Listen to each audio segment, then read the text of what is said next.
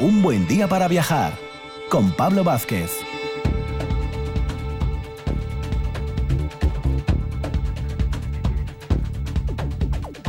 Muy buenos días, Asturias. Vaya dos horas que tenemos por delante de viajes aquí en RPA en un buen día para viajar. Son las 8 de la mañana de este domingo, 13 de diciembre, preparativos navideños, clima además navideño 100%. Y como os decía, vamos a viajar a lo largo y ancho ya no solo de Asturias, sino también fuera de Asturias, porque a modo de sumario, ya sabéis, los domingos iniciamos con nuestro viajero empedernido que nos va a llevar de nuevo a Mongolia y a la zona ahí del desierto del Gobi. Ya veréis qué zona más, más interesante. Luego, Laureano García, con mochila a cuestas, nos llevará por esos, esas rutas del Camino de Santiago primitivo, esos senderos históricos, ¿no? Vamos a viajar fuera de nuestras fronteras, aunque estén esos límites perimetrales a través de la radio, no hay límites que valgan, a la ciudad de Zamora para visitar un tramo de la, de la ciudad zamorana, de la capital. José María Díaz Formentí iniciará la segunda hora hablándonos por tercera vez del gran Bingham, ese personaje que inspiró a Indiana, Indiana Jones, descubridor del Machu Picchu. En Gijón nos acercaremos a la Fundación Evaristo Valle, a su edificio, al museo, al propio, al propio autor y finalizaremos con una cuestión muy gastronómica, con les cebolles rellenes. Lo dicho, dos horas intensas de viaje en RPA.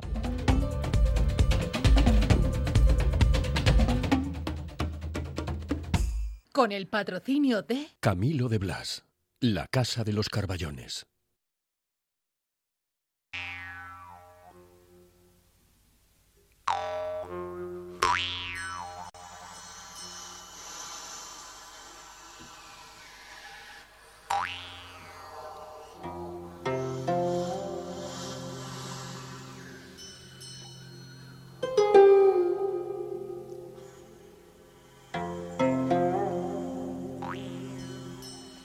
Con esa música tan sugestiva, ¿eh? vamos a irnos directamente a territorio de Mongolia por tercera vez con nuestro viajero empedernido, Alex Galán. Buenos días, Alex. Buenos días, Pablo. Qué placer, ¿eh? Escucharte otra vez aquí bien tempranín, a través con esta música, ¿eh? Tan, tan de la zona. Bueno, la verdad que sugerente 100%. Claro, para ir saliendo, para ir saliendo de la cama poco a poco, imaginarse que que bueno, que aunque cuesta levantarse así a veces tan temprano, por lo menos lo escuchamos con esa música y afuera no hace 40 bajo cero. Afuera se puede uno tomar un café y empezar a, a espabilar el día. Alex, entrábamos, entrábamos en Mongolia con el transiberiano a Ulan Bator, subíamos ahí más o menos en las cercanías de la capital a ese, a ese parque nacional de Terel bajábamos ahí por la zona de la estepa, zona más, céntrica, pero hoy nos vas a llevar casi, hacia el sur del país, ¿no? Ese, desierto del Gobi, que va a ser un poco el protagonista hoy. Vamos casi hasta abajo, nos vamos acercando a la, frontera con China y a descubrir ese otro ecosistema y ese otro paisaje diferente que tiene Mongolia. Si hace unas semanas hablábamos de, de que nos intentásemos imaginar visualmente el mapa de Mongolia, pues como creo que decíamos como si fuese un, torto aplastado, ¿no? Para los lados, sí. así un poco un poco esparcido.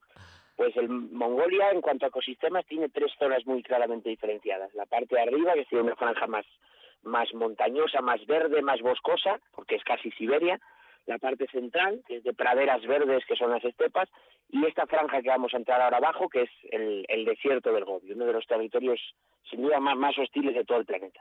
¿Qué perdiste allí en el desierto del Gobi, hombre? Porque metes en un desierto no es moco de pavo, ¿eh, Alex? perdí, perdí, perdí, perdí kilos de gastar calorías en, temblar de frío. Creo que es el lugar donde más frío pasé en mi vida. Y bueno, la, la, la intención era cruzar Mongolia entera o casi entera todo lo que se pudiese, acompañando a varias familias nómadas. Y, bueno, pues al igual que con el pastoreo, en, ni siquiera en Asturias el pastoreo es igual en unas partes que otras, en el oriente que en el occidente, pues en Mongolia eh, la vida nómada tampoco es igual en todas las partes. Entonces nosotros lo que pretendíamos era conocer un poco todas las regiones y ver esas diferencias. ¿no? Entonces después de estar en las estepas y, y en las montañas viendo a los pastores de yaks, pues teníamos que acercarnos al sur a ver a los pastores de cabras y a los pastores de camellos. Bueno, ahora que nombraste eso del yak, creo que, tuviste la oportunidad de degustar un manjar que son los testículos del yak, ¿no? Yo no sé si es un manjar o es una broma pesada para reírse de, los extranjeros. Me parece que es más lo segundo, porque aquello no es para repetir, pero pero sí, sí, sí que es verdad que, bueno, pues en estos viajes tienes que comerte un poco lo, que te den, ¿no? Y pues los testículos de Jack es una de las cosas que, que tocó comer, pero igualmente que, que, ahora en el Gobi pues nos toca otra cosa, que igual no suena tan asquerosa al principio, pero que a mí me parece todavía peor, que son los tendones de camello. Tendones de camello. Que es como comer cuerda. Es que según, según lo estás diciendo, nos imaginamos leyendo la carta ahí en el restaurante de Mongolia, ¿eh? Testículos de yak, tendones, tendones de camello, todo muy, todo muy atractivo. ¿Cuándo llega lo rico? A ver, ¿en qué momento va a llegar lo que sabe bien? ¿Qué? ¿Y los tendones qué dices? ¿Que como comer cuerdas? Sí, al final, claro, en estas regiones de, en el Gobi, por ejemplo, nos tenemos que imaginar que es un desierto interminable. Es un desierto gigante para hacernos una idea y de entender por qué hay que comer un poco de todo, eh, tú imagínate que estás en Asturias y bajas caminando por un desierto absoluto en el que no hay ni una planta hasta Cádiz. Esos son mil kilómetros. Y das la vuelta y vuelves a subir. Esos son dos mil kilómetros. Bueno, pues tendrías que hacerlo muchas veces para hacer el, el desierto del Gobi. Es un desierto de los más grandes del mundo, que tiene tres veces el tamaño de toda España. Tendrías que poner tres países de España uno detrás de otro para poder acabar el desierto del Gobi. En ese entorno no hay nada, es totalmente hostil, y los pastores que ahí habitan pues tienen que alimentarse de sus cabras, de sus, de sus camellos, de algunas aves que son capaces de cazar y entonces pues por eso pues del camello hay que comerse todo, ¿no? Pues aquí, decimos que del gocho hasta los andares, pues ahí del camello hasta los tendones. Además dijiste casi al principio una cosa que seguro algún oyente le llamó también la atención, que dijiste que en el desierto fue prácticamente el lugar donde más frío pasaste en tu vida, que a veces planteas y piensas, hombre, un desierto, calor, ¿no? Mucho calor, mucho calor, mucho calor. Sin embargo, tú viviste la sensación contraria, porque el desierto del Gobi es particular en ese sentido climatológico, ¿no, Alex? El desierto del Gobi es que no solo es particular, sino que es el único desierto del planeta que se congela y se vuelve blanco durante el invierno. Que pensar que pues, efectivamente los desiertos son fríos por la noche, son muy cálidos por el día. En el caso del desierto del Gobi, al estar en, en zona tan extrema como Mongolia, como China, porque es un desierto compartido entre los dos países, eh, allí no es que haya diferencia entre el día y la noche, es que hay diferencia entre el verano y el invierno. En El verano están a 40 grados sobre cero, en invierno tienen llegado a estar a 47 grados bajo cero. Nosotros estuvimos a, a 30 y pico, 40 bajo cero, que ya es de sobra, y, y sí que es verdad que es muy frío, pero el espectáculo que es, y, os, mandaré una foto para que la podáis poner en, las redes sociales, el espectáculo que es ver el desierto del Gobi blanco, es una cosa que no que cuesta mucho asimilar porque son dunas que se van que en, teoría las dunas se tienen que ir cambiando y moviendo con el viento. Incluso cada día a veces las dunas están en diferente posición. Pero cuando a eso le añades que, que son blancas que están completamente blancas eh, es fascinante. Y sobre todo y por añadir ya lo último con esto de que se vuelve blanco el pensar de dónde viene ese blanco de dónde viene la nieve. Porque el desierto no nieva y no llueve prácticamente no hay precipitaciones esa nieve es la nieve que cae en Siberia. Y cuando la taiga queda nevada, cuando los vientos soplan fuerte, pues como Mongolia es toda una estepa, eh, comienza a arrastrar nieve y la está arrastrando pues, miles de kilómetros hasta llegar al desierto del Gobi donde se detienen las dunas. O sea que esa nieve... Es una nieve viajera también. O sea, la nieve viene, viene desde Siberia, nada más y nada menos, atravesando, pero miles y miles de kilómetros. Efectivamente, es una cosa que, que, que dices, ostras, pues, pues eso, ¿no? una nieve viajera, porque tú ves que en Mongolia no hay muchas precipitaciones, lo llaman el país de los cielos azules, porque en Mongolia hay aproximadamente 300 días al año de cielos azules completamente despejados. Pero, pues, pues esas estepas tan interminables, esos vientos del norte tan fuertes, pues hacen que la nieve se pueda, se pueda ir trasladando y se vaya llevando hasta las dunas con lo cual pues le da un toque todavía más, más épico al, al entorno. Alex, ¿y por qué, por qué esas poblaciones nómadas se meten en ese territorio tan, tan yermo, ¿no? tan que no hay nada directamente? ¿Qué, qué, buscan por esa zona? ¿O lo utilizan como zonas de paso?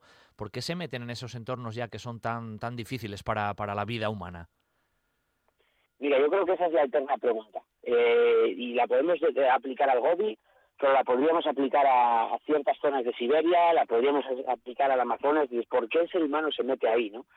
Y, nosotros allí grabando les hacía esa pregunta hasta que me di cuenta de que realmente era una pregunta que, que no tenía mucho sentido que les hiciese, porque todos me respondían lo mismo, pues porque soy de aquí, porque es mi casa. Y es cierto que a nadie se le ocurriría ir a preguntarle a, a una persona que vive en Sotres que, que por qué vive ahí y no en otro lado. Dirá, coño, pues porque soy de aquí, porque me gusta estar aquí, porque es mi pueblo, ¿no? Claro. Y un, pues, un madrileño a alguien de Sotres le diría que, ostras, que mejor se buscaba otro sitio, ¿no?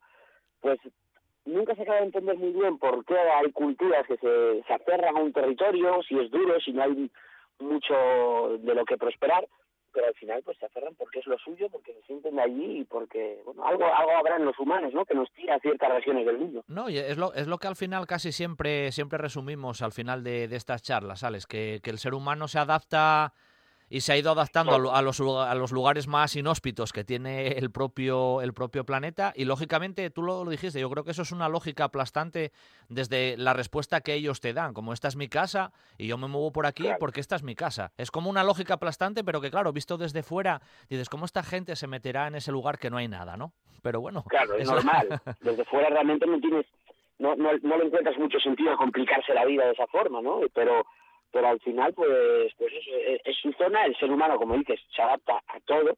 Hay que pensar que, que hay seres humanos en, en el Pacífico Sur que están desarrollando la habilidad, y esto es algo flipante, de que son pescadores que viven buceando permanentemente y están desarrollando la habilidad de que su ojo, su pupila, enfoque cuando están debajo del agua. Nosotros debajo del agua abrimos el ojo, vemos borroso y ellos enfocan, porque están acostumbrados. Es una adaptación bestial. Claro. Y cualquiera diría, ¿pero por qué vives en el agua? Bueno, pues se adaptan. Sí, en el sí. desierto del Gobi, los, los nómadas, pues los poros de la piel los tienen prácticamente cerrados, no tienen pelo en los brazos, no tienen pelo en la cara, no tienen barba. Es una forma de cerrarse su, su cuerpo a esas inclemencias del tiempo. Si se adapta a la fisonomía humana, pues ¿cómo no se va a adaptar la mentalidad? Evidentemente, sí, eso, eso es una, una gran verdad. ¿Cuánto, ¿Cuánto tiempo estuvisteis ahí moviéndoos por la zona de, del Gobi, Alex? Pues yo creo que en el Gobi estuvimos aproximadamente un mes. Ujú. Creo calcular que fue aproximadamente un mes, y fue un mes extraño porque nosotros íbamos avanzando con caravanas de camellos, eh, recordaba mucho aquellos tiempos de la ruta de la seda, avanzábamos con esas familias nómadas, y gracias a un, a un teléfono satélite nos íbamos dando cuenta de que a veces estábamos en Mongolia y a veces en China.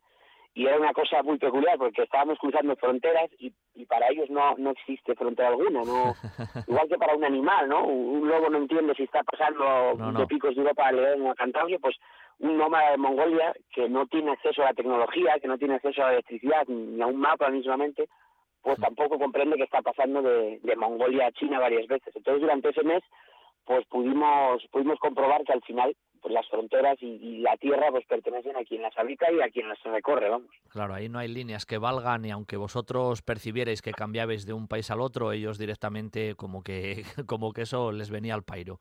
Otra cosa, Alex, con sí. respecto un poco a, la, a las sensaciones a lo mejor más, más humanas, con esas gentes que ibais encontrando en el camino y después de estar un mes y demás en, la estepa y otro mes prácticamente, como nos dices ahí en el Gobi, acabas em, entablando una relación prácticamente un poco también de sentimental hacia esas hacia esas personas que vas conociendo o van ca- son cambiantes o seguís siempre a unas mismas familias. Qué relación acababais teniendo un poco con ellos casi como un miembro más de la familia Eh, acabas teniendo una relación, sí, sí, muy muy cercana, muy familiar, porque aunque sea un mes, y cualquiera puede decir, bueno, pues un mes no es tanto, ¿no? Es muy intenso, claro es que es porque un vives mes dentro de una yurta, claro hablábamos, ¿no? La yurta, esta especie de, de tienda india de, de, de piel, vives dentro de una yurta en la que te despiertas y, y desde por la mañana hasta por la noche no tienes nada que hacer que no sea estar con las personas que habitan dentro. No hay televisión, no hay radio, no hay un ordenador, no hay nada, ¿no? claro solo nuestra cámara, es la única tecnología.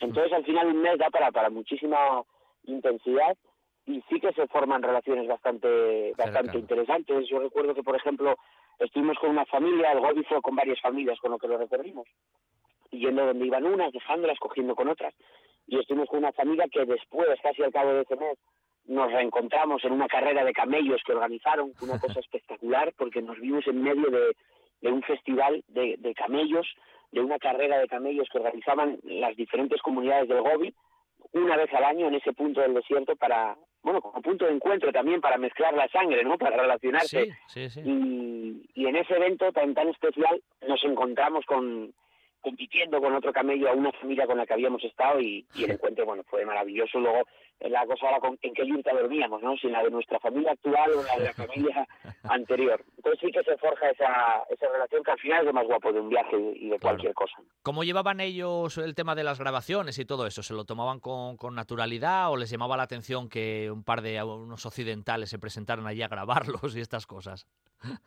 Hombre, las, las grabaciones al principio no las tomaban con ninguna normalidad y, es, y a veces es difícil porque eh, por eso necesitan mucho tiempo estar con ellos. Las, la primera semana, casi los primeros 10 días, solo estar con ellos, no sacar la cámara para nada, eh, participar de sus tareas cotidianas. Después las sacabas y, y claro, eh, había normalidad, pero ellos después querían verse y muchos de ellos no se habían visto nunca, nunca jamás se habían visto. Entonces cuando se veían en un vídeo, lo que ocurría es que al día siguiente, cuando ibas a grabar con ellos, una de dos, o se cerraban y no se movían y se quedaban quietos porque les daba vergüenza saber que se iban a ver después, o se ponían a actuar como si fuese aquello una obra de teatro, ¿no? Y miraban a cámara y hacían un gesto y, y se señalaban en el brazo para demostrar lo fuertes que estaban. Entonces, eh, te está estropeando realmente el documental, ¿no? Pero es verdad que al cabo de otra semana les aburría. Al principio la cámara era muy interesante, madre mía, qué novedad, pero después se daban cuenta que la cámara Nada, un trasto muy pesado, que había que cargarlo, que había que enviarlo a caballo no sé dónde para las baterías. Y decía, esto no, no vale para nada. Esto, al final ya nos veían como diciendo, esto qué tontería están haciendo, grabándonos a nosotros, que pero si esto es lo de siempre. Pero bueno, para vosotros seguro que aparte del, del trabajo que, veni- que ibais a desarrollar, pues siempre son experiencias enriquecedoras, ¿no? A nivel, a nivel personal y seguro que tú eso te lo... Bueno, pues lo guardas, como se suele decir, en, en el corazón, ¿no? Porque esas cosas al final te acaban, te acaban tocando como, como persona. Hombre, por supuesto. De hecho, lo- al final el documental es lo, lo mínimo. O sea, el documental sí vas por, por la intención de grabar eso, pero, pero luego es casi una anécdota. ¿no? Lo interesante realmente es, es todas estas vivencias, las familias, la forma que valoras después eh, las cosas. Te ayuda a valorar las cosas una barbaridad. Y yo es algo que, por suerte, eh, y toco madera, por suerte no, no lo fui perdiendo. Eso es bueno. Eh, que a veces se te olvida, ¿no? Pero Claro. yo el hecho de haber pasado tanto frío, de haber dormido tan incómodo, eh, de haber pasado hambre, pues hace que ahora me meto en la cama, me tapo y digo, joder, estoy aquí, estoy aquí genial. Y me noto contento, me noto alegre a diario, vamos, gracias que a eso- esas cosas. Tú lo tienes, eh, porque a veces vemos imágenes, ¿no? En la televisión, esas imágenes impactantes que nos ponen, pero tú realmente lo tienes un poco en la retina. Es como, a lo mejor te estás pensando que te encuentras mal aquí y recuerdas, pues, madre mía, cómo estaban aquellas familias ahí en, en Mongolia. Y yo creo que eso ya te hace cambiar el, el chip y decir, bueno, voy a, a relativizar un poco todo. Claro, yo ahora, me, yo ahora salgo a la calle o hacer una ruta o hacer un paseo y, cojo una piñadura enorme y llego hasta casa y el hecho de decir, Buah, en casa me está esperando una ducha, me voy a entrar en calor, me, me voy a tapar con una manta, voy a ver una película y dices, joder, pero Claro. que eso es, lo, es lo normal, al final, lo Claro, básico. sí, sí. Pero, pero claro, es la leche, porque allí pues estás a 40 bajo cero y tienes frío y al día siguiente vas a tener más frío y por la mañana es frío y mientras duermes frío Y es lo que nunca hay. tienes nunca hay un- ese clavo al que agarrarte no para decir bueno va aquí me, me libero Sin no allí es el mes entero o los meses que estés es intensidad pura. Bueno, Alex, pues ha sido además una reflexión, un viaje espectacular el que hemos hecho ahí por, por territorio de Mongolia y además muy, muy enriquecedor en, e- en ese sentido. Y anticipando un poco, porque luego ya mm, yo creo que el Mongolia lo dejamos más o menos finiquitado. ¿Para dónde podemos saltar ahora? ¿Por dónde, ¿Por dónde tiraste tú casi cronológicamente y a dónde nos podrías llevar también radiofónicamente, Alex? Pues mira, vamos a, vamos a viajar al, al país que nos ha cambiado la realidad este año, porque según, según estamos en el desierto del Gobi, dejamos esos camellos, nos subimos a, a un pequeño tren que nos lleva hasta China. Entonces, cruzamos a otro país, cambiamos totalmente de tercio, venimos de- del país menos poblado del planeta, de Mongolia, y nos vamos a China y vamos a aterrizar de pronto en Pekín. Todo lo contrario, todo lo contrario. Todo lo contrario. Bueno, lo eso es, contrario. eso es lo que nos gusta también, esos contrastes que, que nos traes en la, en la sección. Alex, como siempre, darte las gracias, un placer y, y un lujo escucharte siempre a estas, a estas horas por la mañanina aquí en Un Buen Día para Viajar. Y nada, el domingo que viene, más. Un abrazo, Alex. Pues, un abrazo, Pablo, buen día. Gracias. Camilo de Blas, la leyenda repostera de Oviedo, nace en 1914. Diez años más tarde, y por encargo del alcalde, crea el dulce más representativo de la ciudad, el Carballón, una obra que se convierte en emblema de Vetusta. De generación en generación se transmite durante más de 100 años el buen hacer de Camilo de Blas, igual que los asturianos lo hacen con la pasión de aquel niño con ojos de pícaro que tras el cristal del escaparate degustaba con su mirada la obra magistral de unos grandes artesanos. En Jovellano 7 y Santa Susana 8 de Oviedo, Camilo de Blas. Ahora también en Covadonga 24 de Gijón. Camilo de Blas la Casa de los Carballones. Estás escuchando RPA, la radio autonómica.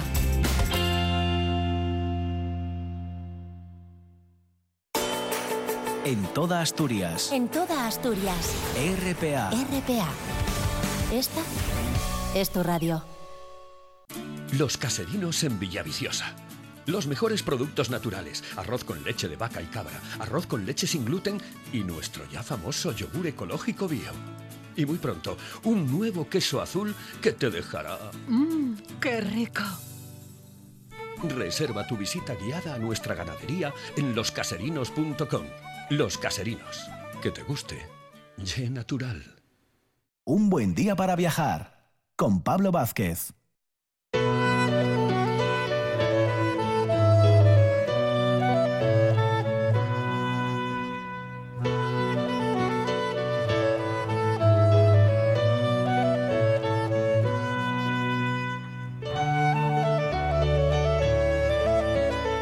Desierto del Gobi, nada más y nada menos, allí en Mongolia. Venimos a territorio Astur para, con la mochila a cuestas, movernos por el camino de Santiago primitivo, en esas rutas, en esos recorridos que hacemos de la mano de Laureano García, que ya lo tenemos con nosotros un domingo más. Buenos días, Laureano. Hola, buenos días, Pablo. Bienvenido un domingo más aquí. Si recuerdas, tú y los oyentes, el domingo pasado la mochila la movimos poco porque le dedicamos casi una sección en exclusiva al monasterio importantísimo, al cenobio de Obona, ¿no? Pero hoy sí que vamos a caminar un poquitín y desde Obona vamos a seguir el, recorrido, a ver por dónde nos llevas, Laureano. Bueno, pues vamos a, salir del monasterio de Obona, vamos a retomar el camino y en apenas eh, dos kilómetros nos encontramos con la población de Villaluz, eh, una población grande, una población importante eh, y importante también el Camino de Santiago eh, con su ermita del Santo Cristo, que tiene la nueva y la vieja. La vieja es de propiedad particular, ha sido remozada no hace mucho tiempo y además los dueños, los vecinos, Jovino y familia, atienden muy bien a los, a los peregrinos y son tienen sello para sellar la credencial, ah. tienen buena disposición para darles un vaso de agua o un plato de potaje si hace falta, con lo cual Villaluz es un punto también importante en el camino. Y además tiene mucha relación también con, con Obona, con el monasterio que vimos el, el pasado programa, porque cuando la desamortización, una casona eh, de, una familia importante que, que hay en, en, Villaluz compró buena parte de los muebles y, y, algunas imágenes incluso procedentes de este monasterio de Santa María y las atesoran hoy en día y las tienen como como verdadero tesoro en, en, esta en esta casona que digo. Eh, abandonaremos eh, eh Villaluz eh, este tramo eh, coincide con la carretera actual, la carretera que, nos llevará a Pola de Allande desde el Alto de Piedra Techa y es un tramo ciertamente complicado y peligroso porque tiene unas curvas ciegas importantes, porque tiene bastante eh, tráfico esta carretera y desde la Asociación de Amigos del Camino de Santiago estamos intentando recuperar un viejo camino existente, eh, paralelo prácticamente a esta carretera para, para bueno pues salvaguardar la seguridad de los peregrinos. Es mucho tramo, Laureano, todavía que se comparte con, con, los coches, que es una zona así como tú dices un poco más, más peligrosa, que hay que andar con ojo. Sí, sí, sí. Eh, pasaremos por Vega de Rey, eh, eh subiremos el, repecho que hay para luego eh, coger la, recta que nos va a llevar a, las tiendas, eh, bueno, tiene un, nombre muy curioso, pero, pero muy gráfico al mismo tiempo, porque eh, este pequeño núcleo de población, que apenas son tres casas, eh, fue una venta de, arriera de, siglos pasados y también tenía disposición para atender a los peregrinos. Y inmediatamente llegamos a Campiello, un punto importantísimo en el Camino de Santiago eh, primitivo, un punto, eh, un pueblo eh, que vive prácticamente en torno al Camino de Santiago y del Camino de Santiago. Así hoy en día cuenta con dos albergues de peregrinos privados, Casa Arminia y Casa Ricardo. en Casa Arminia pues mejoraron mucho las instalaciones de su vieja hogar tienda y han construido incluso un nuevo edificio donde hay un eh, bien dotado eh, hotel y un buen restaurante. Y eh, en Casa Ricardo, pues otro tanto de lo mismo. Hay muy buena atención al peregrino. Desde aquí, poco más de un kilómetro y nos encontramos con el pueblo del Espín, que también es reseñable, especialmente por la ermita de la Magdalena, una fiesta eh, muy tradicional, una fiesta muy arraigada en la zona. Eh, la ermita de la Magdalena era visitada eh, por aquellas mujeres que tenían dificultades para quedarse embarazadas y bueno, la, tradición dice que, que con la visita a esta Virgen pues que había posibilidad de, engendrar, ¿no? Esta ermita, el Laureano, es una es pequeñina pero muy coqueta, está ahí como pegadina ahí muy, muy guapa. Es la, típica ermita rural de todo el occidente asturiano, eh, muy pequeña, apenas pueden ser, eh, no sé, 8, 9 o 10 metros cuadrados, muy pequeñita, con una reja de madera que eh, diáfana que permite ver el retablo y ver la imagen sin sin necesidad de, de, tenerla abierta, con unos bancos de piedra en esa en esa entrada techada que permiten el descanso tanto de los vecinos como de los peregrinos y sin duda ninguna, eh, insisto, la Magdalena del, del Espín tiene una gran tradición, eh, incluso con, podemos llamar peregrinación propia, ¿no? Sí, sí. Aunque bueno, eh, es de, otro tipo. Sí, sí. Y de ahí, y de ahí nos vamos a, a, a llegar enseguida a la población de Borres. La población de Borres merece una atención especial y bueno, yo creo que va a merecer el, el que dediquemos el resto del tiempo que tenemos a hablar de ella. Sí. Eh, y lo digo por, por una sencilla razón. Eh, Borres, todo el territorio de Borres, eh, eh, es la, la, donación y la cita más antigua que existe documentalmente del camino primitivo de Santiago. Ah, sí. Eh, hay que tener en cuenta que nos, nos vamos a remontar al año 883, es decir, muy poquitos años después de la aparición del apóstol Santiago y muy poquitos años después del comienzo eh, muy en pañales todavía de esas peregrinaciones a Compostela, eh, insisto, año 883, cuando el rey Alfonso III dona al obispado de Compostela, no al de Oviedo, sino al de Compostela, eh, y dice en, latín un villar nostrum propium pues dicen ferritum qui est in locum baorres. Mm. Esto quiere decir para, para los cristianos que, no sabemos latín, una villa propia, propia del rey, que se llama Cerrito, que este Cerrito eh, sería el actual Santiago de Ferredo y que está en el territorio de Baorres, escrito con V y Baorres, que sería el Borres actual. Esta, insisto, es la primera, eh, documentalmente, es la primera cita que existe sobre el camino de Santiago primitivo. Es que nos estás hablando nada más y nada menos que del siglo IX.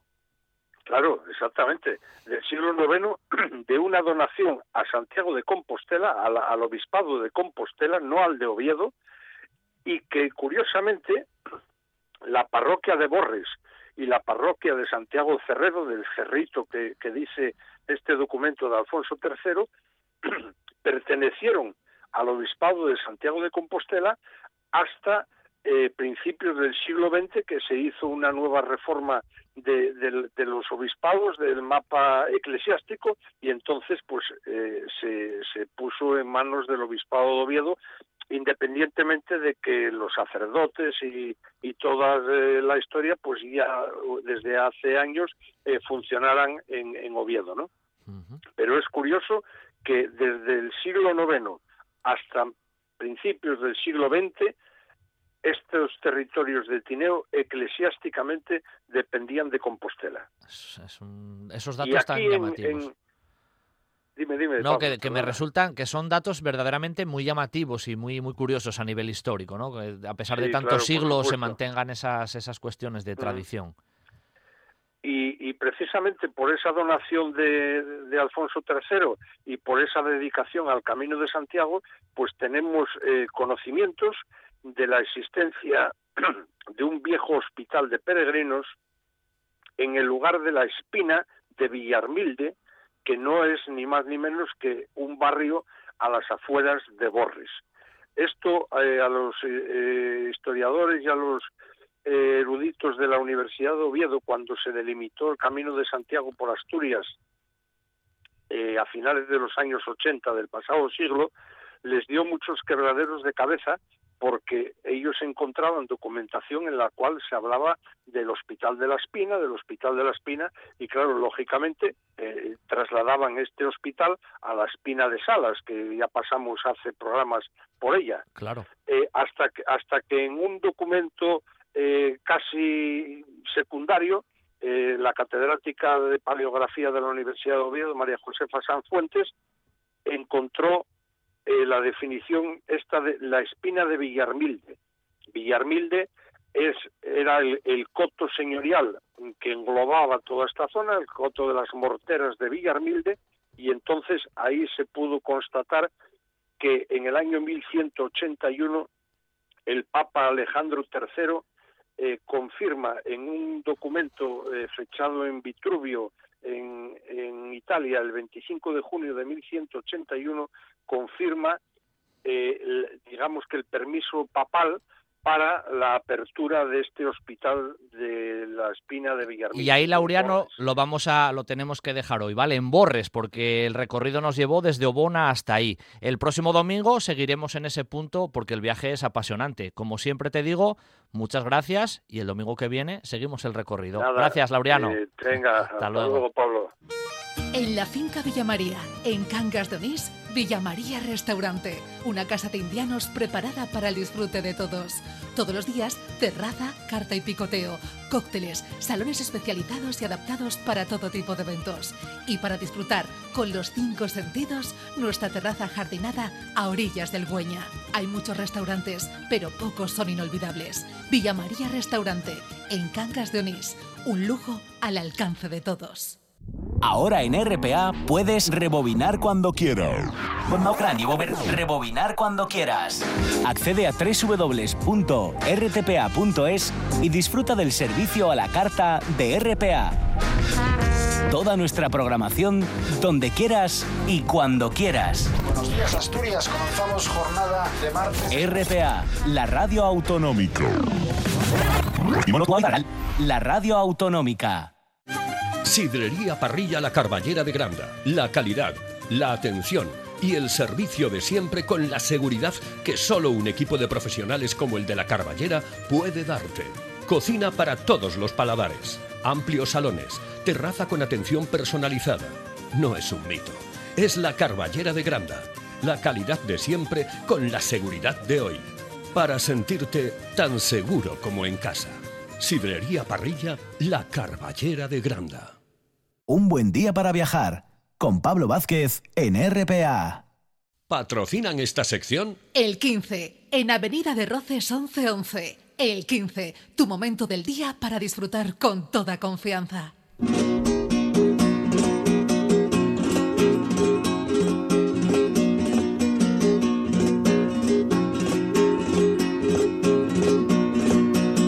Yo que he llegado el primero buenas noches te de Dios, yo que he llegado el primero, patita de nuestras salidas fuera de esos límites perimetrales, que ya se sabe que no podemos hacerlo, pero a través de la radio sí, nos vamos a acercar a una capital, capital de provincia. Bueno, estuvimos ya en Toro, eh, visitando virtualmente Toro en la provincia de Zamora, pero hoy vamos a visitar la, capital. Es una ciudad hermosa, tranquila, paseable.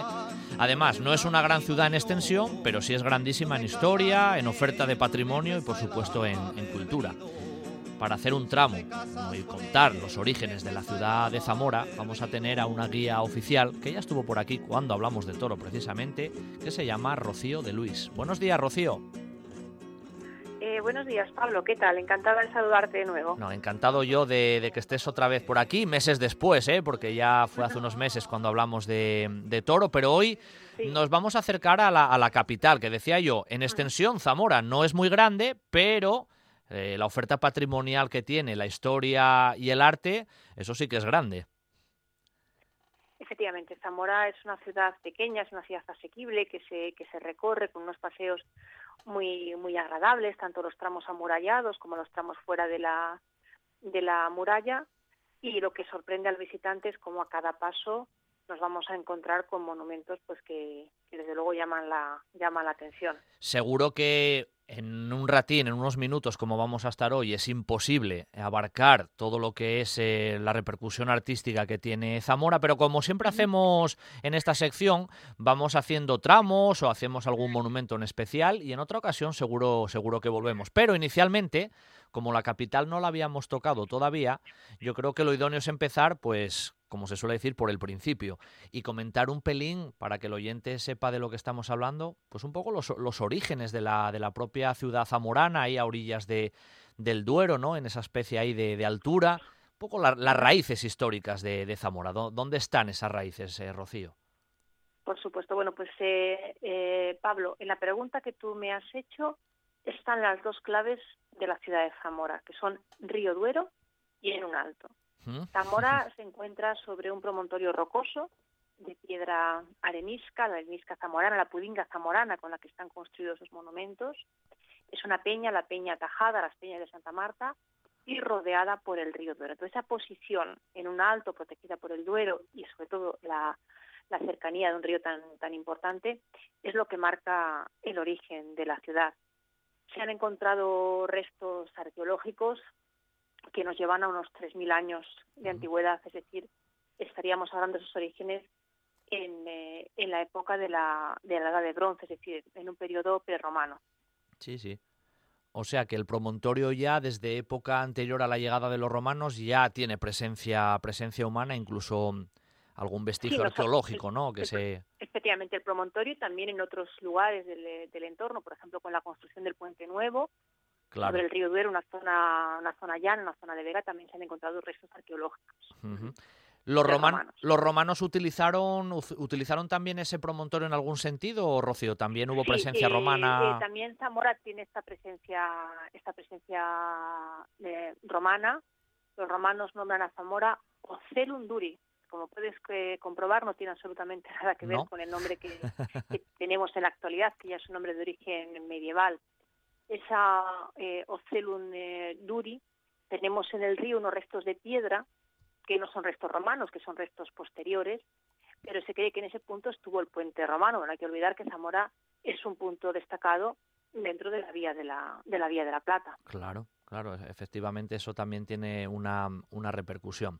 Em, Tal vez cuando llega el periodo medieval es cuando la ciudad comienza, vamos a decir, su periodo mm, más esplendoroso a nivel Sí. histórico. Efectivamente, bueno, después de la caída del Imperio Romano, los, los pueblos bárbaros del norte, el, eh, los, los visigodos, no en Zamora capital, pero si estamos hablando de sus orígenes, también consideraría muy interesante porque está muy cerquita, 20 kilómetros, Sí. tenemos San Pedro de la Nave, del Claro. siglo VII, Cierto. que es una de las joyas del arte español, una iglesia visigótica. Ujú. eh, que en Zamora, pues eh, por el desarrollo posterior de la ciudad, pues no se han conservado templos de esa, de esa época. Esta es una zona, el, el Duero quedó como el desierto estratégico del Duero. Por un lado la resistencia en vuestra tierra, en Asturias, Sí, y luego era hacia el sur los musulmanes. Pero desde Asturias los reyes van avanzando. hacia, hacia el sur. Y precisamente el último rey asturiano fue muy importante para nosotros. Alfonso III será el repoblador de la ciudad de, Zamora a finales del siglo IX, principios del siglo X y cuando nace también la diócesis de Zamora en el año 901. O sea que ahí tenemos una, como quien dice, una relación más que directa ¿eh? con la figura de Alfonso III, porque al fin y al cabo él repobló mucha, muchos territorios al norte del Duero y, y, sin duda Zamora fue, fue uno de ellos. Y tú decías, el Duero siempre ha vertebrado mucho la zona, el propio río. Efectivamente, porque el Duero eh, marca durante mucho tiempo esa idea de, frontera entre musulmanes y cristianos que se mantendrá hasta la conquista de Toledo. Estamos hablando de un periodo bastante largo, la reconquista de Toledo a finales del siglo XI. De hecho, no es por nada. El propio rey, el propio rey, perdona que te corté, eh, em, eh, Rocío, el propio rey Alfonso III residió en, Zamora, estuvo largas estancias. Sí, sí, sí, sí, residió en Zamora, estuvo largas estancias. Él promocionó edificios en nuestra ciudad, como es el gran repoblador, y murió en Zamora. Claro. Murió en Zamora. Por eso te digo que al final Asturias y Zamora en este caso están directamente relacionadas. Nada, que te había cortado solamente para, para decirte esa pequeña reseña histórica que seguro... de, la, de esa época de Alfonso III quedó, quedó algún vestigio en tema de murallas o eso ya es un poquito más posterior. Eh, se habla de las murallas de aquella época, incluso hay crónicas árabes que nos dicen Zamora con sus siete murallas, pero de esa época no se conserva. También hay una calle, la calle Los Baños, donde se cree que estuvieron esos baños mandados construir durante la época de este rey Alfonso III, pero no tenemos edificios de ese periodo. Porque hay que pensar que los musulmanes llegan otra vez aquí, que Almanzor volvió a llegar a, a Zamora, que arrasa Zamora. Entonces hay que esperar ya a mediados del siglo XI, a la época del rey Fernando I, de, León para otra repoblación definitiva y la construcción del recinto de murallas del siglo XI, que es el recinto de murallas más antiguo que conserva la ciudad. Claro, claro, claro. O sea que ahí hubo como hubo tiras y aflojas, ¿no? Presencia cristiana, árabe, cristiana, hubo ahí siempre un poco de, movimiento. Efectivamente. Hasta que en el siglo XI. momento, la XI ya es la repoblación definitiva con la construcción de la muralla que todavía se conserva, que es la muralla del siglo XI. De hecho, la parte principal del casco antiguo se encuentra rodeada por esa muralla del siglo XI que va desde la catedral a la plaza a la plaza mayor. La, la catedral, que es esa imagen que uno tiene, ¿no? De Zamora, incluso cuando se ve esa silueta de esa zona rocosa de la catedral y demás. ¿La catedral ya se empezó a construir prácticamente en esa misma época o ya había una iglesia ahí? La, eh, la catedral que, tenemos en Zamora es románica, pero es, eh, es posterior, ya es de la segunda mitad del siglo XII, principios del siglo, principios del siglo XIII. o sea, se va... Es posterior.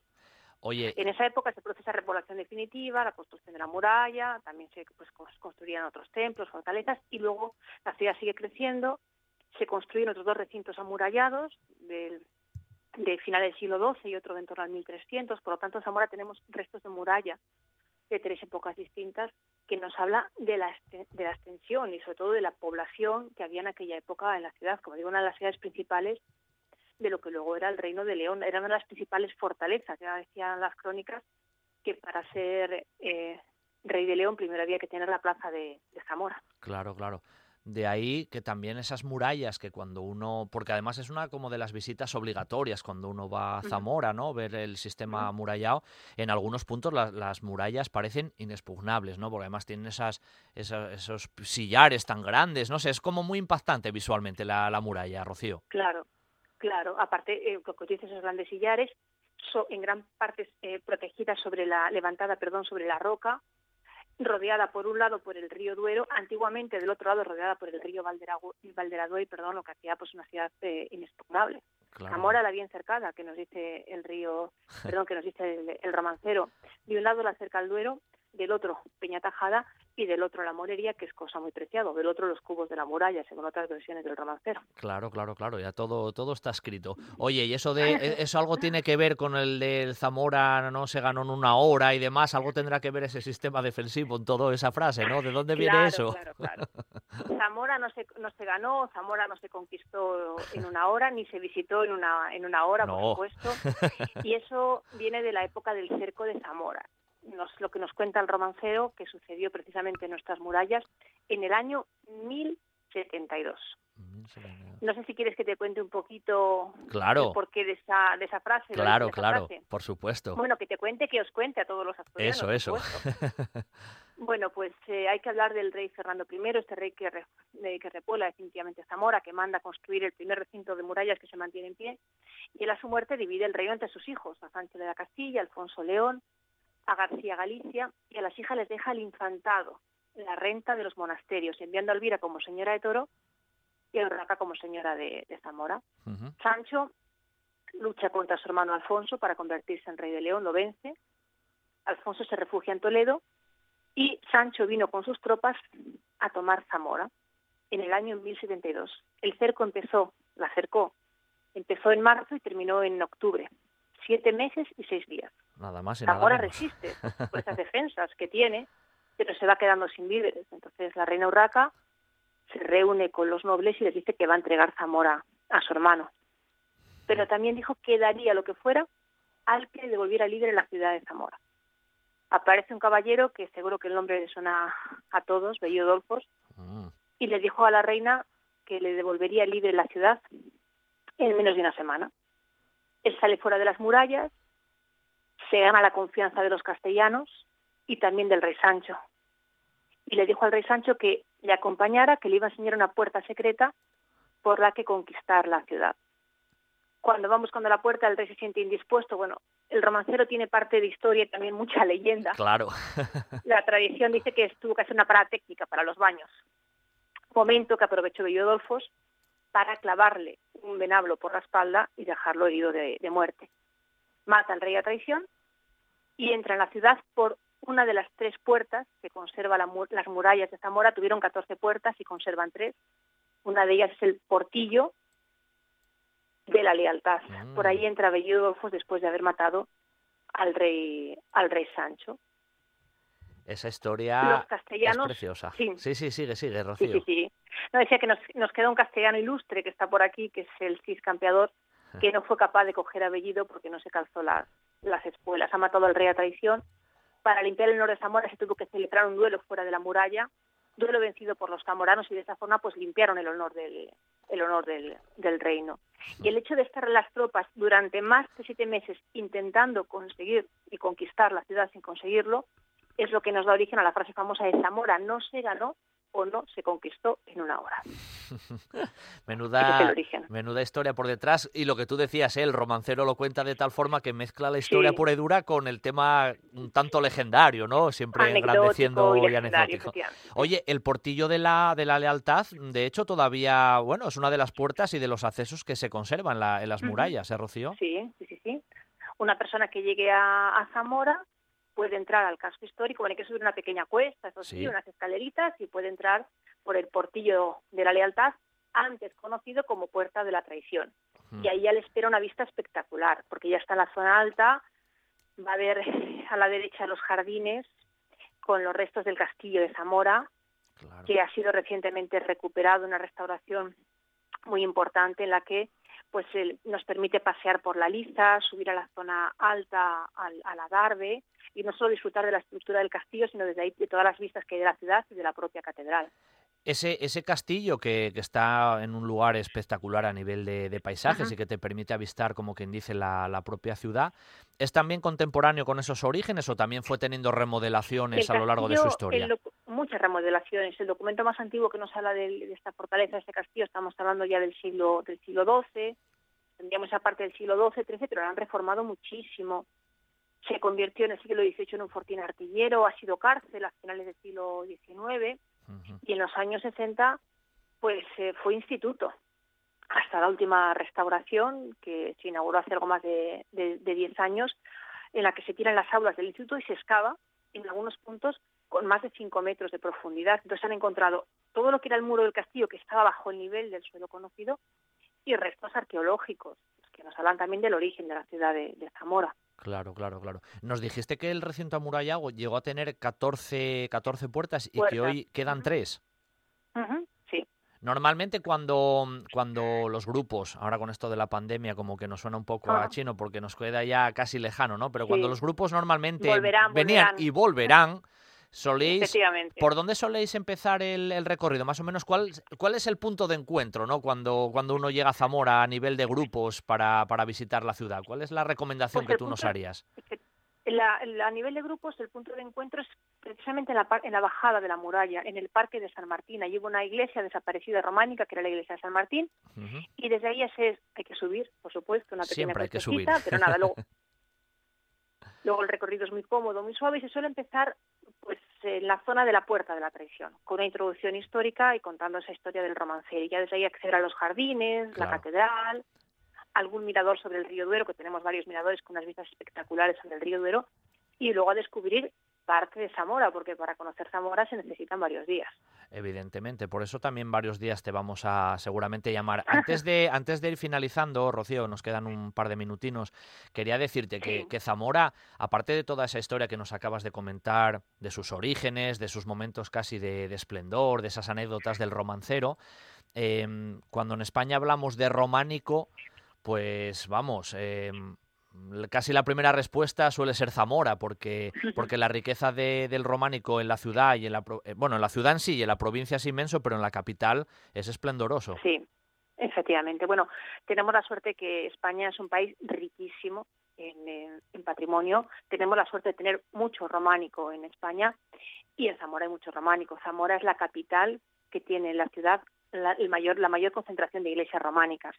Con la catedral tiene 23 iglesias románicas o con restos románicos, porque algunas se han reformado también con el paso de los, de los siglos.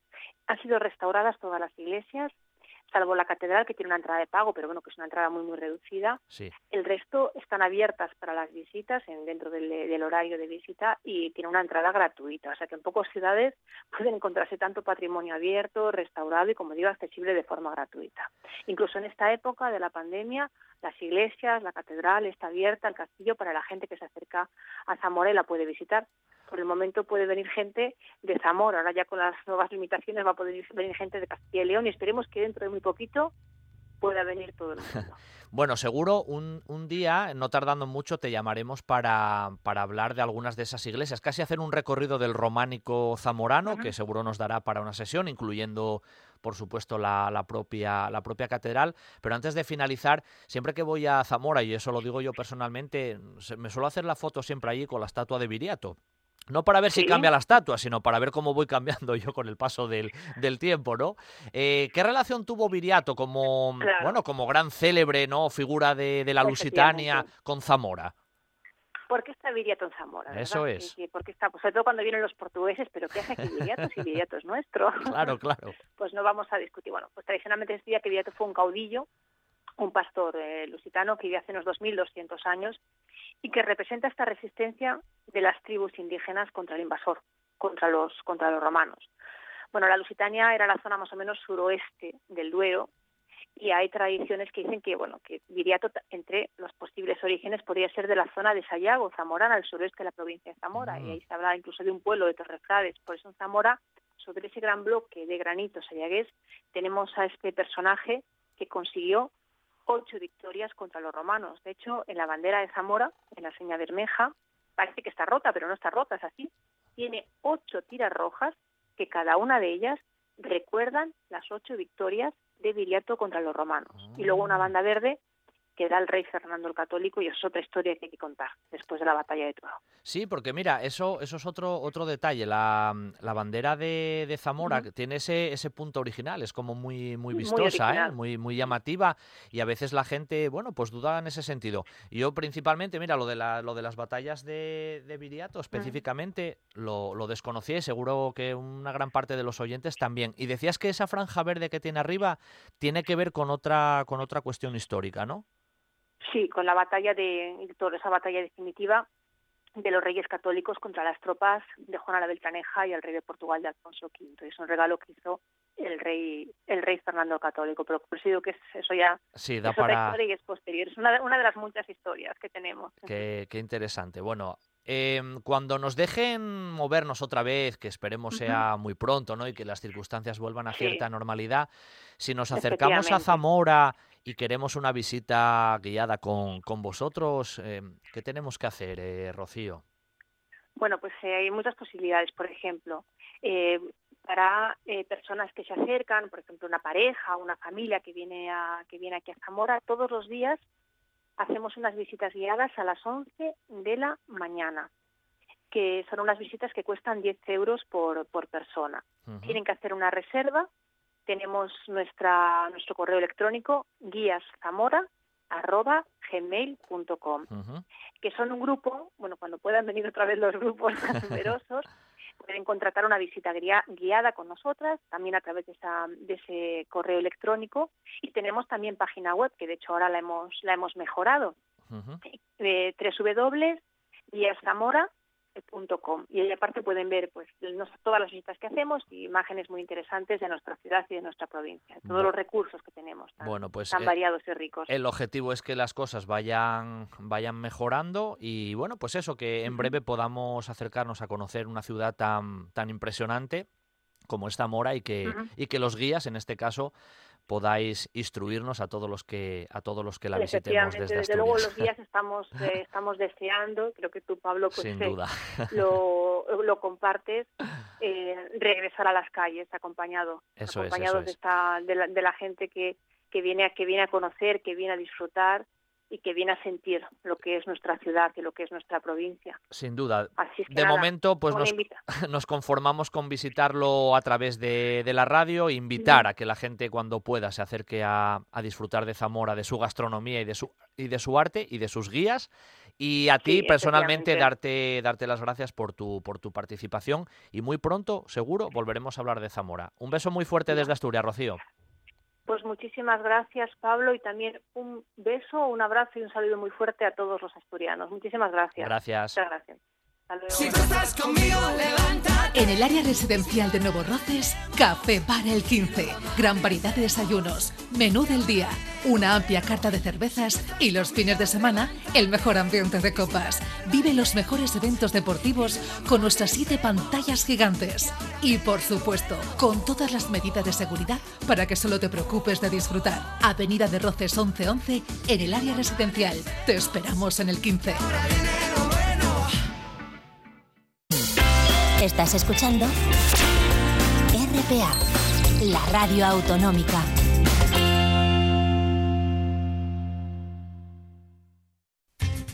El horno del banco de Marcela Gutiérrez García, en la calle Gijón número 14. Les marañueles de toda la vida. Todo, todo artesano, casero y riquísimo. Un horno como los que ya no quedan. El horno del banco, calle Gijón 14, Luanco, las mejores luanquinas del país. Camilo de Blas, la leyenda repostera de Oviedo, nace en 1914. Diez años más tarde, y por encargo del alcalde, crea el dulce más representativo de la ciudad, el Carballón, una obra que se convierte en emblema de Vetusta. De generación en generación se transmite durante más de 100 años el buen hacer de Camilo de Blas, igual que los asturianos lo hacen con la pasión de aquel niño con ojos de pícaro que tras el cristal del escaparate degustaba con su mirada la obra magistral de unos grandes artesanos. En Jovellano 7 y Santa Susana 8 de Oviedo, Camilo de Blas. Ahora también en Covadonga 24 de Gijón. Camilo de Blas. La Casa de los Carballones.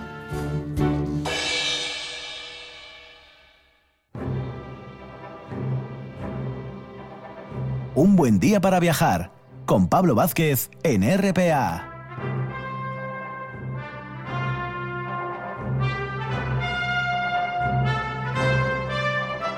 Qué gran segunda hora tenemos para este domingo 13 de noviembre.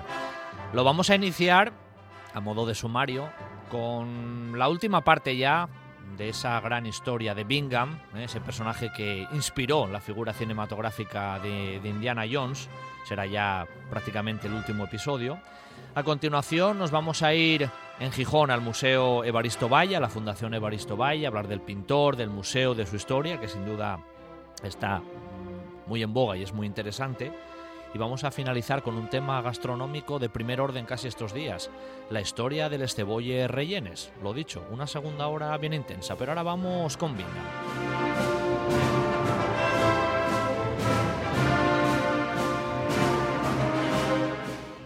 Y en este ya tercer episodio de la apasionante vida de este, de este personaje que venimos desgranando estos últimos domingos, tenemos una vez más a nuestro amigo José María Díaz eh, Formentí, que es un sabio, que es un invitado maravilloso y que nos encanta escucharle porque nos lo cuenta de un modo sin duda muy cercano y que nos acerca, nunca mejor dicho, con pasión la vida de este, de este personaje y de otros. Muy buenos días, José María. Buenos días, eh, Pablo y, audiencia. Bueno, eso de sabio es un poco, excesivo, ¿eh? pero bueno, eh, nada, aquí dispuesto a, a, contar el resto de, la, de las peripecias de, sí, este explorador. Que menudas, que menudas peripecias, ¿eh? porque, porque sin duda, bueno, pues por eso inspiró, nunca mejor dicho, esa figura cinematográfica. Y el otro día, pues lo habíamos dejado ya casi en los preparativos al paso previo a lo que iba a ser un poco, por lo que casi ha pasado también a la historia, ¿verdad, José María? Sí, el otro día efectivamente habíamos quedado en el momento en el que Bingham, que habían acampado el día antes en esa llanura de la que le habían hablado, donde había unas ruinas en lo alto del, del cañón, eh, habían acampado allí y ya se disponía a empezar a subir la ladera con su con el lugareño que vivía en la zona, que era Melchor Arteaga, y con el sargento Carrasco que le acompañaba en el, en el, en el viaje. Sí. Bueno, eh, entonces eh, eh, empezaron a subir esa ladera que era muy empinada y selvática y después de una subida muy fatigosa llegaron a, una zona más allanada donde había una, una casa de unos, de unos campesinos eh, que eran conocidos de este Arteaga. allí, bueno, descansaron un rato de, la subida, se, tomaron un agua fresca que les ofrecieron los campesinos y empezó a despejar algo el día que había amanecido muy lluvioso. Y entonces, bueno, pues tal vez por una indicación de, de, uno de, los, de estos campesinos, uno de sus hijos, de ocho años, un niño que se llamaba Pablito Richarte, se ofreció o le dijeron sus padres que acompañase al gringo este, a, al, al Bingham, eh, a, a, ver esas ruinas que había en la zona, ¿no? Eh, bueno, el niño los, le llevó y efectivamente en, esas ruinas había muchas terrazas agrícolas incas que estaban plantadas por, por estas familias con maíz. Y no solo las terrazas, sino incluso las plazas de la ciudad y zonas allanadas entre las construcciones tenían plantado maíz por todas partes allí. Entonces, bien, el niño le mostró las ruinas y, y Bingham quedó sorprendido de lo que estaba viendo por la cantidad y la calidad de edificios que asomaban entre el maíz y la selva.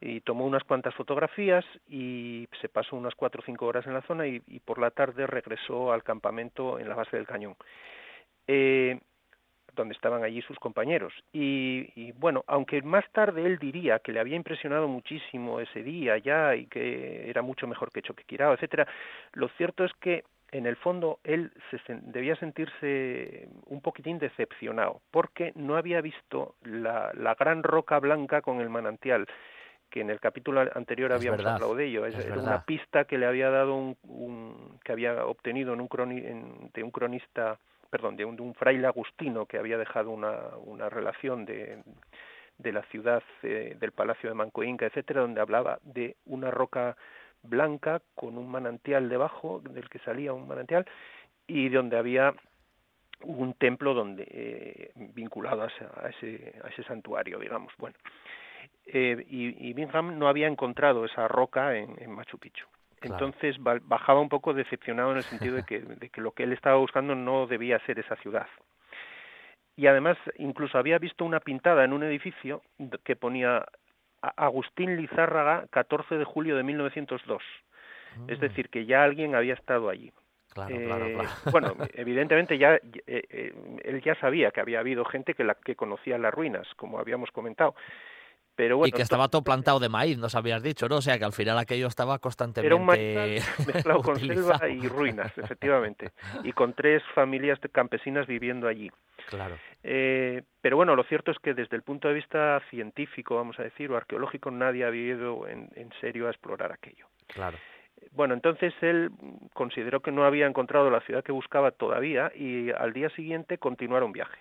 Que oye, realmente si uno queda muy fascinado del lugar en el momento de descubrirlo, pues te quedas varios días allí, pero no, al día siguiente decidieron seguir viaje como pues realmente porque él consideraba que tenía que seguir buscando, ¿no? Eh, continuaron cañón adelante hasta salir propiamente ya del cañón a una zona más, más amplia del valle y eh, llegaron a la, bueno, vieron llegar un, un afluente del río Urubamba por el lado izquierdo, que era el río Vilcabamba, y ese nombre le sonaba muy bien porque en las crónicas eh, la ciudad más alejada donde habían estado los incas eh, huidos de los españoles era eh, Vilcabamba la Vieja. Aquello le sonó bien y entonces un poco más adelante, más abajo, en, se encontraron con el subprefecto de, de Quillabamba, que era un tal Evaristo Mogrovejo, Mogrovejo y este le habló que efectivamente en el, en el valle de Vilcabamba, ese que habían visto a un lado, que había eh, ruinas interesantes. Bueno, realmente, a ver, en toda la zona del Urubamba está lleno de ruinas. ¿eh? Eh, incluso hoy en día hay por todas partes construcciones incas eh, invadidas de vegetación, muchas de ellas y tal. Y esta, pero este Mogrovejo le habló de que había unas ruinas notables en, en el valle de Vilcabamba y que, y que una de ellas además eh, bueno, pues, pues que la llamaban Rosa Espata, que estaba cerca de un pueblo que salía en las crónicas también, y, y, bueno, todo aquello le hacía parecer a Bingham que podía efectivamente ser el palacio de los incas que buscaba, el, el Bitcos este. Sí. Y además este Mogrovejo le habló de que había otras ruinas mucho más adentro que eran conocidas localmente como Espíritu Pampa o Vilcabamba la Vieja. Entonces todo esto a Bingham le, le, ilusionó y pensó que realmente podía ser esa zona donde estuviesen el Bitcos, que había sido el primer palacio de Manco, y luego la, la Vilcabamba, donde se había refugiado mucho más adentro. Pero este subprefecto Mogrovejo le advirtió de que se iba a meter en una zona muy, muy peligrosa. Porque había eh, unos indígenas en esa selva muy hostiles a los blancos, y también vivían colonos y indios eh, huidos de que habían participado en revueltas y, y contra los terratenientes de, la zona que estaban muchos perseguidos por la justicia y bueno que era una zona muy alejada muy remota y, y de, de, fugitivos y tal no y aparte que había también indígenas hostiles a los blancos vamos que se iba a meter en un sitio complicado debo decir, debo decir que esa zona históricamente siempre fue eh, un refugio de gente huida. ¿eh? Sí. Ya en la época de los incas, los propios incas les había, les había costado mucho conquistar esa zona y, y, de hecho no, no llegaron a implantarse muy seriamente allí. ¿Pero por qué? Porque es muy dificultoso, José María, moverse por la zona. Está, es... Sí, está muy alejado, eh, está muy lejos de todo. Claro. Eh, y luego, eh, bueno, pues que los incas además, bueno, tampoco las incursiones que hicieron en la selva fueron un poco estratégicas para conseguir productos que les interesaba de la selva, pero no era un ambiente en el que propiamente los incas se encontraran muy cómodos, porque ellos preferían terrenos abiertos, de los Andes, digamos, despejados y tal. Y, no obstante, bueno, los incas evidentemente incursionaron en la selva y dejaron asentamientos en la selva, e incluso en este valle lo consiguieron dejar asentamientos también, algunos pero no era una zona muy cómoda para ellos y encima había los, los indios de la selva que siempre consideraban un poco salvajes ¿no? Sí. respecto a su cultura. Bueno, luego en la conquista fue también lugar de refugio nuevamente porque se metieron allí los incas rebeldes a, a los españoles durante 36 años.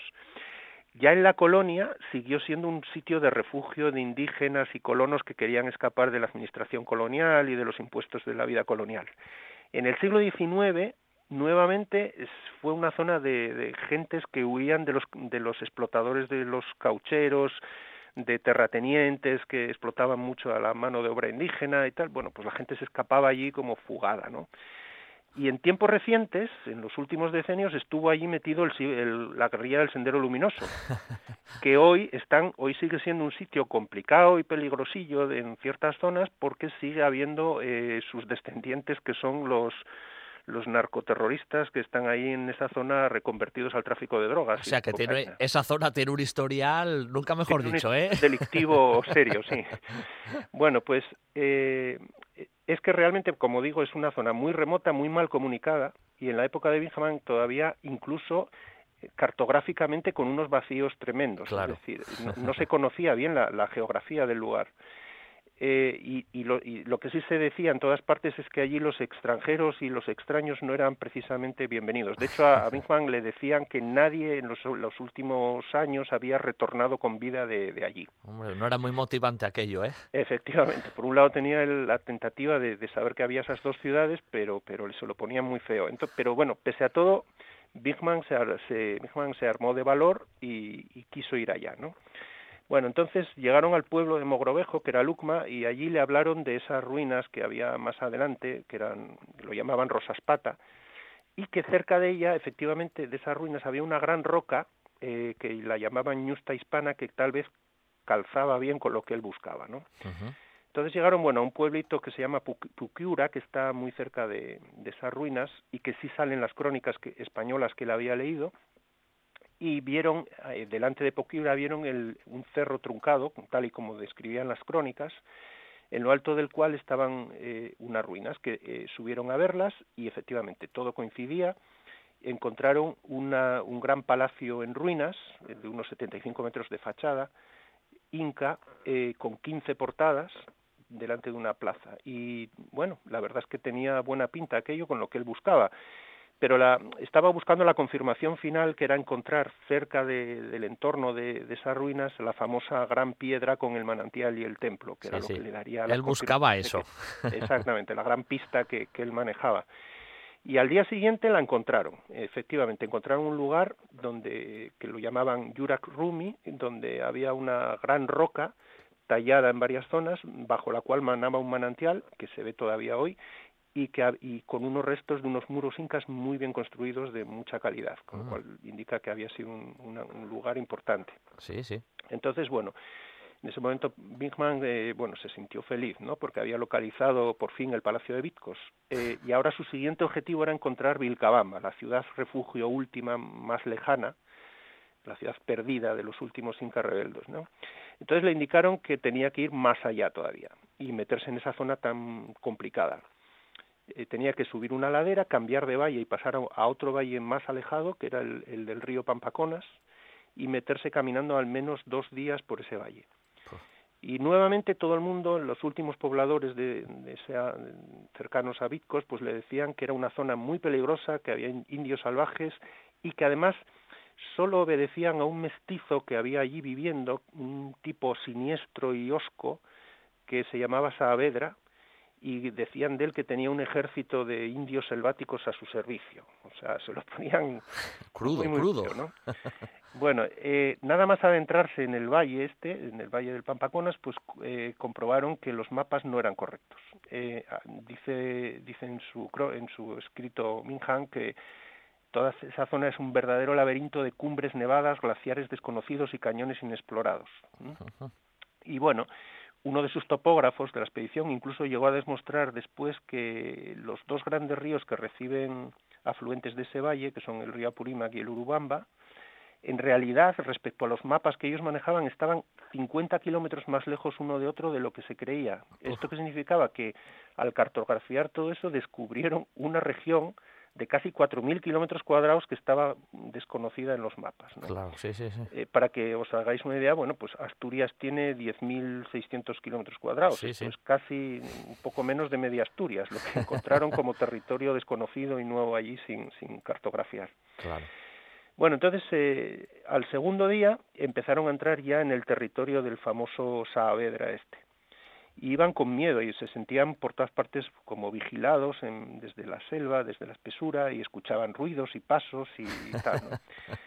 y incluso eh, en uno el campamento de la noche anterior pues algunos porteadores les habían abandonado se habían escapado y les habían dejado allí plantados no y bueno iban avanzando con las armas preparadas por si sufrían un ataque y de pronto hubo un momento en el que escucharon acercarse a alguien corriendo en la espesura eh, y, bueno, se agarraron todas las armas y tal, creyendo que les, iba les iban a atacar, y ante su sorpresa aparece un mestizo con cara bien vestido, con cara muy agradable y aspecto muy amistoso, que era el hijo del famoso Saavedra y que venía de parte de su padre para darles la más cordial bienvenida. Bueno, entonces dije, bueno, menos mal, eh, suspiraron así un poco aliviados. No era para tanto. Sí, y le siguieron hasta la casa del padre, del famoso Saavedra este que era tan terrible. Eh, y se encontraron en una casita en un claro del bosque con una plantación de caña de azúcar y salió el padre, este Saavedra, que un compañero de la expedición de Bigman, eh, Foot, el naturalista de la expedición, eh, escribió en su, en su diario que tenía la más agradable sonrisa que hubiese visto en el Perú, el Saavedra este. Y Bingham eh, dijo que no había conocido nunca a nadie más agradable que este tipo.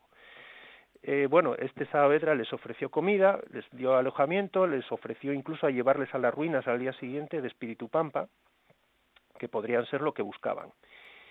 ¿De dónde le venía la mala fama a este Saavedra y a la zona esta que donde vivía? Pues que realmente lo que explicaba antes era una esta mala fama se la habían puesto los, los terratenientes de Urubamba y de Vilcabamba porque eh, iban muchos indios eh, que huían de los caucheros y de los propios terratenientes a esa zona y Saavedra los había recogido y los trataba, les daba un buen trato, ¿no?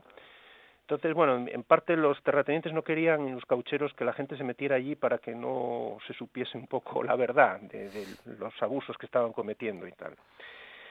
Eh, además, muchos de los fugados allí pues habían quemado haciendas de terratenientes protestando porque les, les quitaban territorios a los indios y, bueno, era una zona muy conflictiva.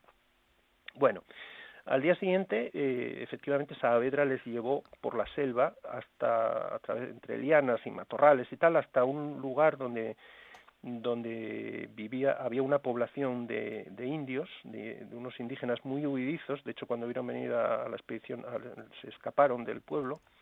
Eran indígenas campas y asianincas eh, pero bueno, alguno con el que contactaron se ofreció finalmente, negociando con él, a, a enseñarles la, la, zona donde estaban las ruinas. Pero Bigman, Bigman allí llevó, quedó un poco desconcertado porque se encontró muros de muy mala calidad comparado con lo que había visto en Machu Picchu, por ejemplo. Sí. Construcciones muy dispersas entre la selva y además una cosa que le dejó, bueno, un poco descolocado, que fue encontrar tejas rojas, o sea, pedazos de tejas, eh, de tejas eh, sí. de, de, las nuestras, vamos sí, a decir, sí, ¿no? Entonces, bueno, aquello le dejó un poco, como digo, descolocado. Y bueno, cuando regresó a Cuzco, pues estaba reflexionando sobre lo que había visto y, y bueno, que era eh, arquitectónicamente muy pobre, no era muy señorial, había tejas españolas, y lo, lo, único es que los indígenas aquello lo llamaban Vilcabamba la Vieja, pero realmente lo era, eh, porque él, bueno, pues en esta expedición había encontrado tres ciudades incas. ¿eh? De una tenía la certeza de que era el Palacio de Vizcos, pero ¿cuál de las otras dos era Vilcabamba? ¿La, la, ¿Está tan alejada o, o la primera, Machu Picchu? Claro. Entonces estaba comiendo un poco la cabeza con, con estas deliberaciones y finalmente apostó por Machu Picchu, eh, porque le pareció efectivamente que era mucho más señorial y de arquitectura incomparablemente superior a Espíritu Pampa. Claro. Bueno, entonces eh, barajó primero esta idea, pero cuando llegó a Arequipa, porque mm, recordaréis a lo mejor del, del capítulo anterior que tenía otras, otros objetivos en esta expedición y uno de ellos era esca escalar el Coropuna, el volcán Coropuna, sí, que se decía que podría ser la montaña más alta de América, se pensaba entonces. Cuando va a Arequipa para preparar la subida al volcán, eh, se sigue documentando sobre los incas y entonces eh, encuentra que eh, una de las leyendas fundacionales de los incas, de la dinastía incaica, habla de que los primeros incas habían salido de un lugar con tres aperturas o ventanas que se llamaba Tamputoco él en Machu Picchu había visto un templo con tres ventanas y entonces eh, en, una especie de desliz mental que le vino pues pues eh, se le ocurrió que Machu Picchu podría ser Tamputoco y que entonces bueno pues eh, Espíritu Pampa sería Vilcabamba. Se quedó con ese con esa película mental que él se montó y entonces bien hoy se sabe que que sí sí es cierto que Vilcabamba que el Espíritu Pampa es la Vilcabamba que él buscaba en eso quizá acertó también, aunque hoy todavía en pleno siglo XXI sigue habiendo exploradores que lo niegan ¿eh? y, y, que continúan buscando Vilcabamba. O sea, que hay dudas aún. Porque hay ciertas cosas que no les cuadra con, con la, la, las ruinas estas de Espíritu Pampa. De hecho, hay un gallego, un, eh, Santiago del Valle, que lleva varios años viajando allí en busca de, de, la, de Vilcabamba, la, la ciudad perdida y que eh, incluso asegura haberla encontrado en otro lugar, ¿eh? que no es Vilcabamba. Pero bueno, eh, y periódicamente están llegando noticias de exploradores que se meten por estos valles y que encuentran ruinas nuevas, etcétera. Pero lo cierto es que a día de hoy la opinión más aceptada por estudiosos serios y arqueólogos es que efectivamente Espíritu Pampa es la Vilcabamba donde se refugió Manco huyendo de los españoles. Sí, sí. Lo que pasa que, claro, fue una ciudad que se construyó muy rápido, eh, fue una ciudad de refugio, por eso no, no está muy elaborada arquitectónicamente, y, y, si se encuentran tejas allí es porque los indios en esa época ya conocían las tejas españolas y las habían incorporado en, en sus construcciones, de cierta manera. Sabían ya incluso cómo cocer el barro para hacer esas tejas. Entonces, es por eso por lo que aparecen ahí en, en este lugar tan remoto. ¿no? Uh -huh. Ahora, donde se equivocó estrepitosamente Bingham fue en su teoría de que Machu Picchu era Tamputoco, el lugar donde habían salido los incas, porque hoy se sabe que Machu Picchu fue una ciudad de recreo del Inca Pachacútec, uno de los principales emperadores que tuvo el imperio, que sería algo parecido a, al Palacio de la Granja o de Aranjuez de nuestros reyes. Ah, sí, sí, sería sí. una cosa así, la ciudad de Machu Picchu. O sea, algo residencial, y, casi podríamos decir en ese sentido, ¿eh? Sí, sí, sí. Y el, y el templo de las tres ventanas que él había visto, en realidad, bueno, cuando uno va a Machu Picchu ve que claramente eran, son, eh, tiene tres ventanas, pero dos, tiene dos más que están cegadas, están, las tapiaron después los propios incas. Entonces, bueno, no, no, tiene ningún sentido esta teoría que él se había sacado de que los incas habían salido de esas ventanas, de este lugar, etcétera. De hecho, años después llegó incluso a decir este, Bingham que Machu Picchu no solo había sido eh, Tamputoco, sino que también había sido luego Vilcabamba, es decir, que había sido a la vez el lugar de salida de los primeros incas y el lugar de refugio de los últimos incas. Uf. Que hoy, eh, bueno, todo esto está completamente superado, superado y desfasado. ¿eh? bueno, volviendo a eh, lo que hizo este año, bueno, en las dos últimas exploraciones que hizo ese año, eh, que fue la subida al Coropuna, al volcán, fue decepcionante también porque no no resultó realmente ser la montaña más alta de América como se creía. ¿eh? Tiene, tiene 500 metros menos de altitud que la Concagua. Aunque sí es cierto que fue el, la primera persona en subir al, a la cumbre de este, de este volcán. Realmente este volcán tenía dos cumbres y en una de ellas ya había llegado un poco antes que él una norteamericana, una escaladora, una montañista norteamericana que se llamaba Annie Peck. Pero y ella creía que estaba en la, la, cumbre superior, pero realmente los topógrafos encontraron que había otra la, la, otra cumbre que había era algo más alta y fue ahí a la que a, a donde llegó la expedición de, de Bingham. Y luego una laguna que exploraron, el lago Parinacochas, que estaba también muy poco explorado, pues que se decía que era muy profundo y tal, lo encontraron que tampoco era ta para tanto. ¿eh? No, era, para no tanto. era tan profundo, o sea que bueno, estas dos partes de la expedición les decepcionaron un poquito. Bueno, bueno entonces cuando vuelve a Estados Unidos, allí eh, Bingham eh, hizo una intensísima campaña de prensa y de propaganda, recalcando el, el, el hallazgo de Machu Picchu, y comenzó rápidamente con el apoyo de la Universidad de Yale a organizar una nueva expedición para limpiar las ruinas, despejarlas y excavarlas. Y a Yale le entusiasmó la idea y le ofreció toda su ayuda y le pidió, esto es muy importante, le pidió a Bingham que le llevase los objetos que encontrase en las excavaciones para un museo que estaba haciendo la universidad, el Museo Peabody. Por otro lado, National Geographic, la revista, eh, le quiso apoyar la expedición y le dijo, oye, te hacemos un número monográfico al año siguiente, en el año 1913, que, que salió efectivamente publicado y que fue el, el, el, despegue mundial para Machu Picchu. Fue ahí donde se hizo mundialmente conocido, claro. a través de ese número monográfico que sacaría el año, en, en el año 13 la, la revista de National Geographic. Uh -huh. Bueno, pues eh, nada, la, esta expedición en 1912 despejó efectivamente las ruinas, hizo mapas, excavaciones, eh, excavó tumbas y sacó, hizo, eh, hizo muchas fotos para la revista de National Geographic, pero quiso cumplir con la Universidad de Yale y se llevó un cargamento de unos 46.000 hallazgos que Madre hizo mía. en las excavaciones en Machu Picchu. No todos importantes, había muchos pedazos pequeños de cerámica y pedazos sí, sí. de huesos, pero en total eran 46.000 objetos. Ah. Y el caso es que en esa época, en esos en esos tiempos la legislación peruana había, acababa de cambiar y fue muy complicado para él sacar esto del país. Al final lo consiguió, pero el Perú se lo lo, lo, cedió como préstamo, con derecho a reclamarlo en cualquier momento de vuelta. Lo dejaba salir del país para ser estudiado, pero eso seguía siendo propiedad del país y lo podía reclamar. Eh, bueno, Bingham tuvo que jugar además un poco sucio para sacar eso del país, pero bueno, al fin, y tenía que cumplir con la Universidad de Yale, entonces bueno, al final lo consiguió. Bueno, al, al Perú le costó un siglo recuperar de nuevo todo este material. ¿eh? Que, eh, lo recuperó justo a los 100 años de, de, de encontrar Bingham Machu Picchu, que hoy lo tienen expuesto en un museo en, en la Casa Concha en Cuzco pero fue muy complicado de recuperar esto Para, para el país. Eh, todavía Bingham regresaría a una tercera expedición en el año 15, en 1915, porque quería buscar los caminos incas que conectaban eh, Machu Picchu con Cuzco y el Valle Sagrado y tal. Eh, y efectivamente los encontró. No solo encontró los caminos y los recompuso más o menos, sino que encontró también algunas poblaciones incas no conocidas que había por esos caminos, como Sayacmarca y Puyupatamarca. Mm, eran poblaciones más pequeñas, por supuesto, que Machu Picchu, pero muy interesantes también. Y encontró también cuevas funerarias que excavó sin demasiados permisos, con lo cual hasta en Bitcos también estuvo excavando con un arqueólogo de él.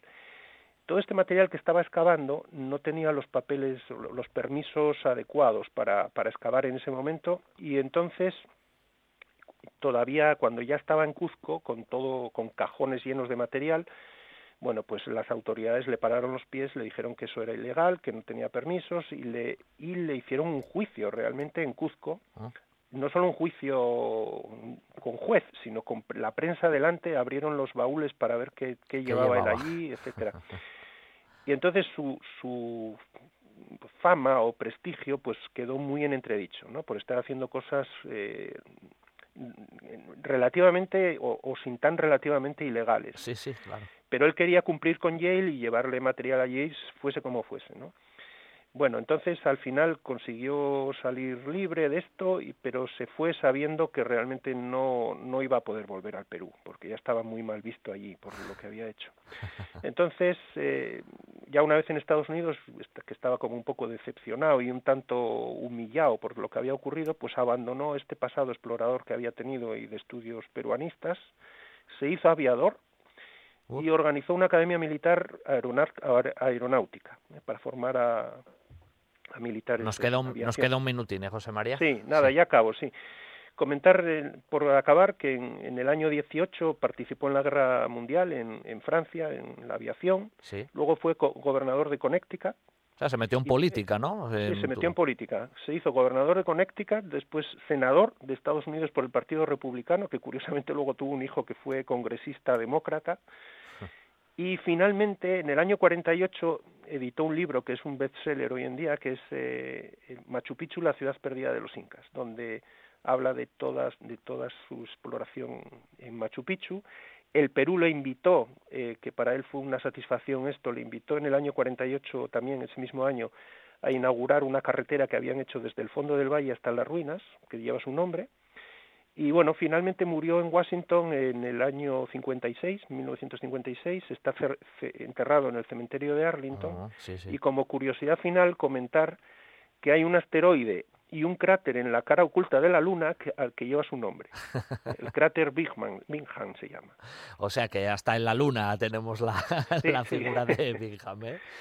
Sí, sí. Bueno, que José María, de, de todas maneras, murió ya con, para terminar, ¿eh? murió con, con fama internacional, pero su vida personal, se, bueno, nos has contado, se movió en temas políticos, se movió, lógicamente, en esa vida de exploración, de historia, pero su vida personal se casó, ¿cómo fue un poco en ese sentido? ¿Tuvo Sí, también bueno, esa parte tuvo- sentimental? Él tuvo, como había comentado en el primer capítulo, tuvo una mujer que, que era Alfreda Mitchell, que era la, la heredera de, de la joyería Tiffany de Nueva Ah, sí, sí, es verdad que lo habías que comentado. eran cierto. multimillonarios. Eh, pero luego, claro, con tanto viaje y tal, la mujer debió cansarse y se separaron.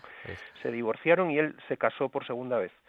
Eh, no recuerdo ahora mismo qué año fue, pero Sí, fue sí. poco, a- eh, creo que fue a, cuando fue al- en el 48 invitado por el Perú a inaugurar la carretera, ya iba con su segunda mujer.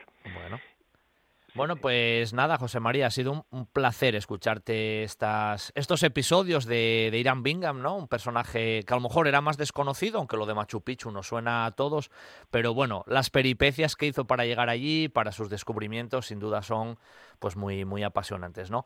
Como siempre te digo, muchas gracias por, por deleitarnos estos, estos minutos y muy pronto, seguro, volveremos a hablar contigo para que nos cuentes alguna otra historia apasionante de algún que otro personaje. ¿Vale, José María? Un abrazo. Muchas gracias, como siempre. Encantado. Gracias, gracias.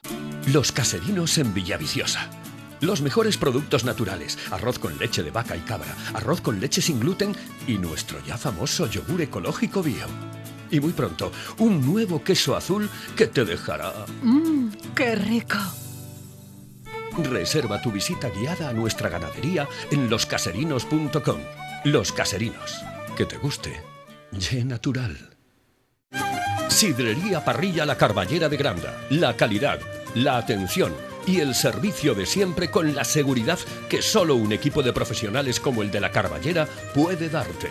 Cocina para todos los paladares amplios salones, terraza con atención personalizada. No es un mito, es la Carballera de Granda, la calidad de siempre con la seguridad de hoy, para sentirte tan seguro como en casa. Sidrería Parrilla, la Carballera de Granda.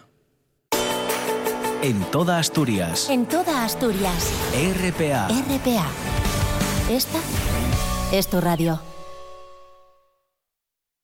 Un buen día para viajar con Pablo Vázquez en RPA.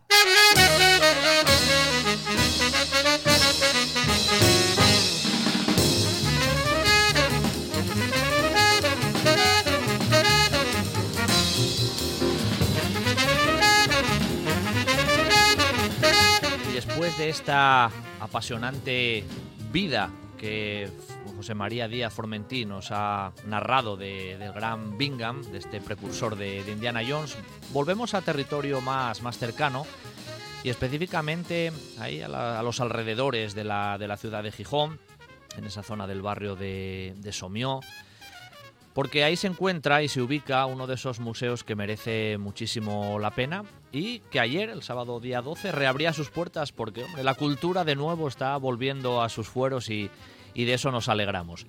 Me refiero al Museo Fundación Evaristo, Evaristo Valle. Para hablar un poquito de la Fundación y del propio Evaristo Valle, tenemos a un miembro del patronato de la Fundación, ahí al frente de la comunicación del museo, que es Pablo Basagoiti. Buenos días, Pablo. Hola, buenos días. Tocayo. sí. Bueno, que decía yo que estamos también un poco de enhorabuena porque con esta circunstancia de la pandemia, pues el tema de la cultura también se ha quedado ahí en, un poco en segundo plano y un poco relegada. Y la reapertura de los museos, sin duda, también, Pablo, es una, bueno, es una, es una alegría, ¿no?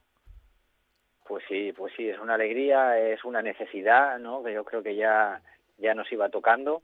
Eh, bueno, un sector como el de la cultura que no ha mostrado, digamos, signos de ser un riesgo pero que bueno, tenía que sumarse a esas medidas de protección, pero ya estamos otra vez eh, en marcha funcionando, eso sí, con bueno, con limitaciones, con aforos, con eh, restricciones y con muchas medidas higiénicas, pero pero por lo menos abiertos y funcionando. Bueno, hablando precisamente del tema de, la pandemia, antes de meternos en, harina, Pablo, ¿cómo, bueno, ¿cómo se ha vivido desde la, desde la Fundación e, Evaristo Valle, desde el Museo Evaristo Valle, todo, todos estos meses, ¿no? Han sido seguramente también para vosotros, pues, llenos de dificultades y de, y de incertidumbres, ¿no? Pues sí, un poco yo creo que como para todo el mundo, incertidumbres muchísimas, ¿no? Porque porque a veces parece que tienes que, planificar al día, ¿no? Sabes lo que va a pasar mañana.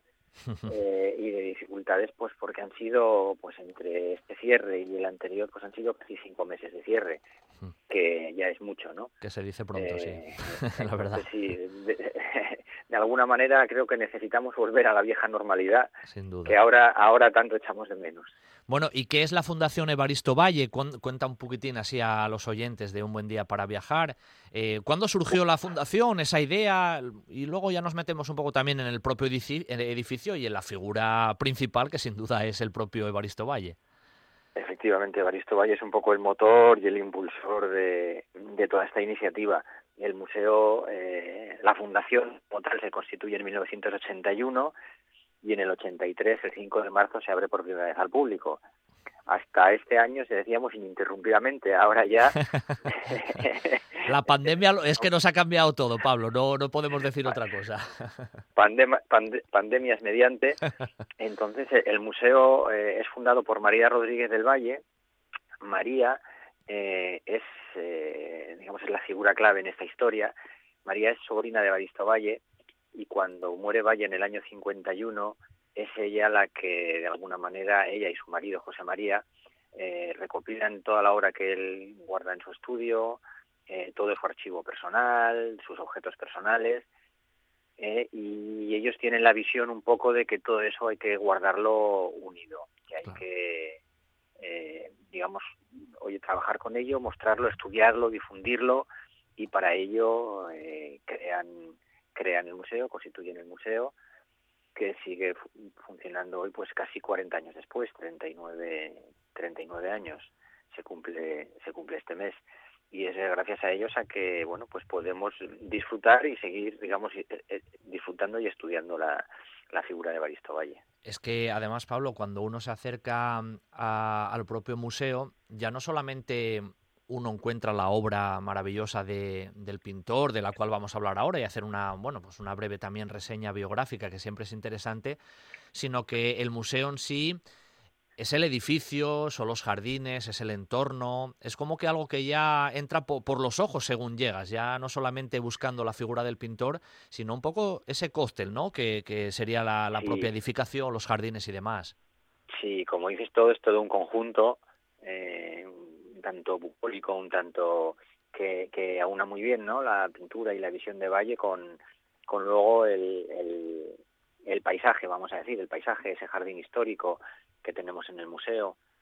Eh, y bueno, si hace todo de ello un conjunto muy interesante al cual se suma, también digamos impulsado por el propio Valle y su y su labor, ¿no? De en su en su momento de, apoyo a la cultura y a los y a los artistas, pues el museo retoma un poquito esa, esa función y desde sus inicios eh, quiere no solo ser un museo monográfico donde se muestre la obra de Baristo Valle, sino ser un, motor de la actividad cultural y de de la, de la, de la actividad artística y en torno a él pues bueno pues eh, se generan no se hacen exposiciones como la que tenemos ahora mismo en la sala de exposiciones temporales que aúna la obra de 30, de 30 artistas eh, mayoritariamente asturianos en torno a la visión del paisaje o por ejemplo la colección, la colección de escultura contemporánea que se muestra en el jardín con cerca de 50 piezas.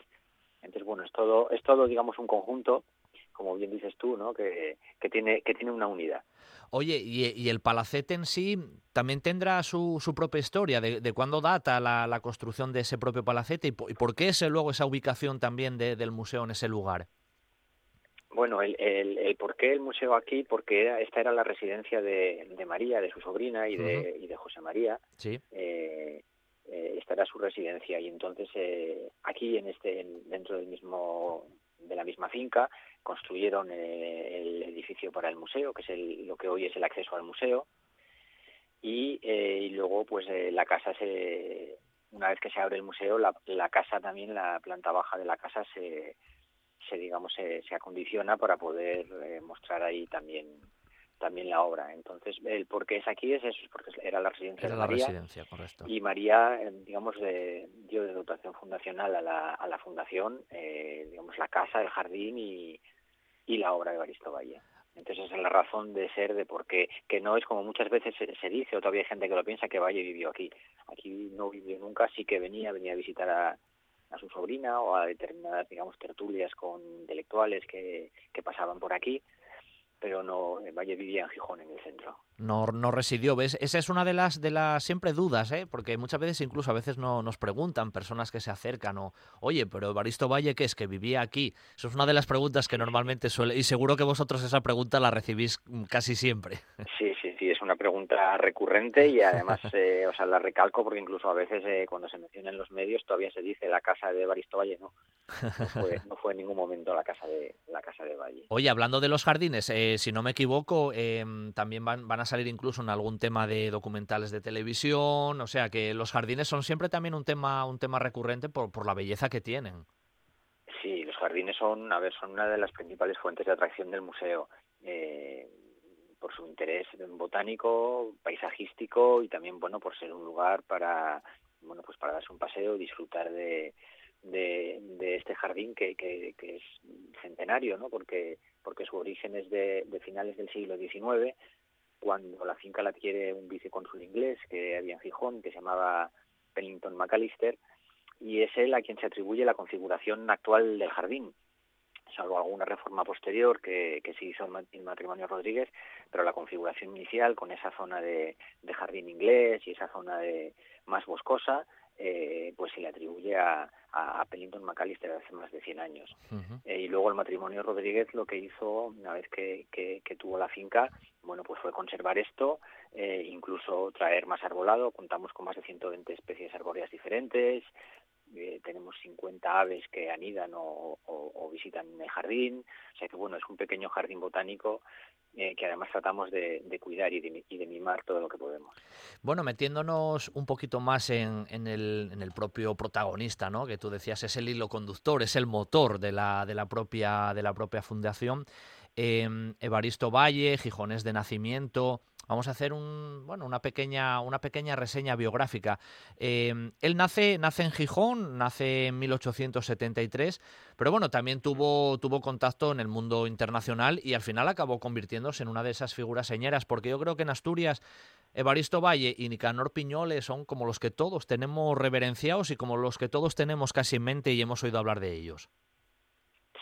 Efectivamente son, a ver, dos, dos grandísimos artistas, referentes de, eh, bueno, para la actividad pictórica, la actividad artística en general, eh, lo son hoy para nosotros y lo fueron, lo fueron en su día, ¿no? En, vida durante sus trayectorias, no solo por el trabajo que realizaron, sino mm, bueno, por la difusión y por, digamos, el apoyo que hicieron a otros artistas.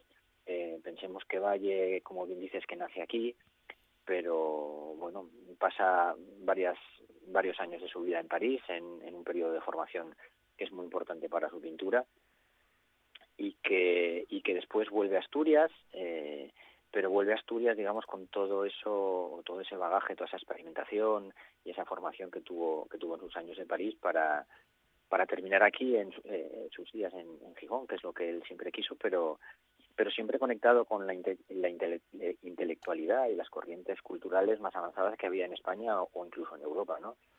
Eh, entonces, bueno, esto hace que Valle al final sea de alguna manera el, introductor de la modernidad pictórica en Asturias. De hecho, bueno, él, em, lo comentábamos ahora también, Pablo, él viajó, viajó bastante por diversas circunstancias, estuvo residiendo también en, París, como tú, como tú mencionabas, y eso seguro influenció en su, en su desarrollo, pues lógicamente, lógicamente artístico, pero nunca, nunca olvidó su terruño, ¿eh? nunca olvidó su, su patria y nunca olvidó Asturias. Efectivamente, incluso en sus cuadros de París, en muchos de ellos, como el, bueno, el famoso cuadro de la orgía, que es un lienzo muy grande donde se ve, es una escena festiva donde hay un banquete y encima del banquete están como, como bailando y flotando por encima del aire, incluso en esa escena pintada en París eh, preside la mesa una botella de sidra. O sea que de alguna manera eh, esa estudia suya siempre siempre ha estado ahí, eh, estuviese Valle aquí o, estuviese fuera, ¿no? Algo tiene Asturias, Pablo, que nos pasa a todos los asturianos, que vayamos donde vayamos, algo tenemos ahí conectado siempre con la tierra, que lo de la tierra nos tira a todos mucho y Evaristo Valle no es excepción en eso. Efectivamente, nos tira mucho. Tenemos una tierra única, muy personal, muy muy verde, muy húmeda y, Sin duda. sí, sí, se nos, se nos cala hasta los huesos. Eh, ¿Qué se encuentra el visitante, el turista, el viajero o el ciudadano de Gijón que se acerca, que se acerca a la Fundación Evaristo Valle cuando accede al interior del edificio? ¿Cómo es un poco el recorrido que está previsto normalmente cuando uno, cuando uno se acerca a la Fundación, Pablo? Bueno, el recorrido es un poco libre, eh, en el sentido de que normalmente tenemos en el edificio de acceso una exposición temporal, ahora mismo la que comentaba sobre el paisaje, que recoge la obra de 30 artistas.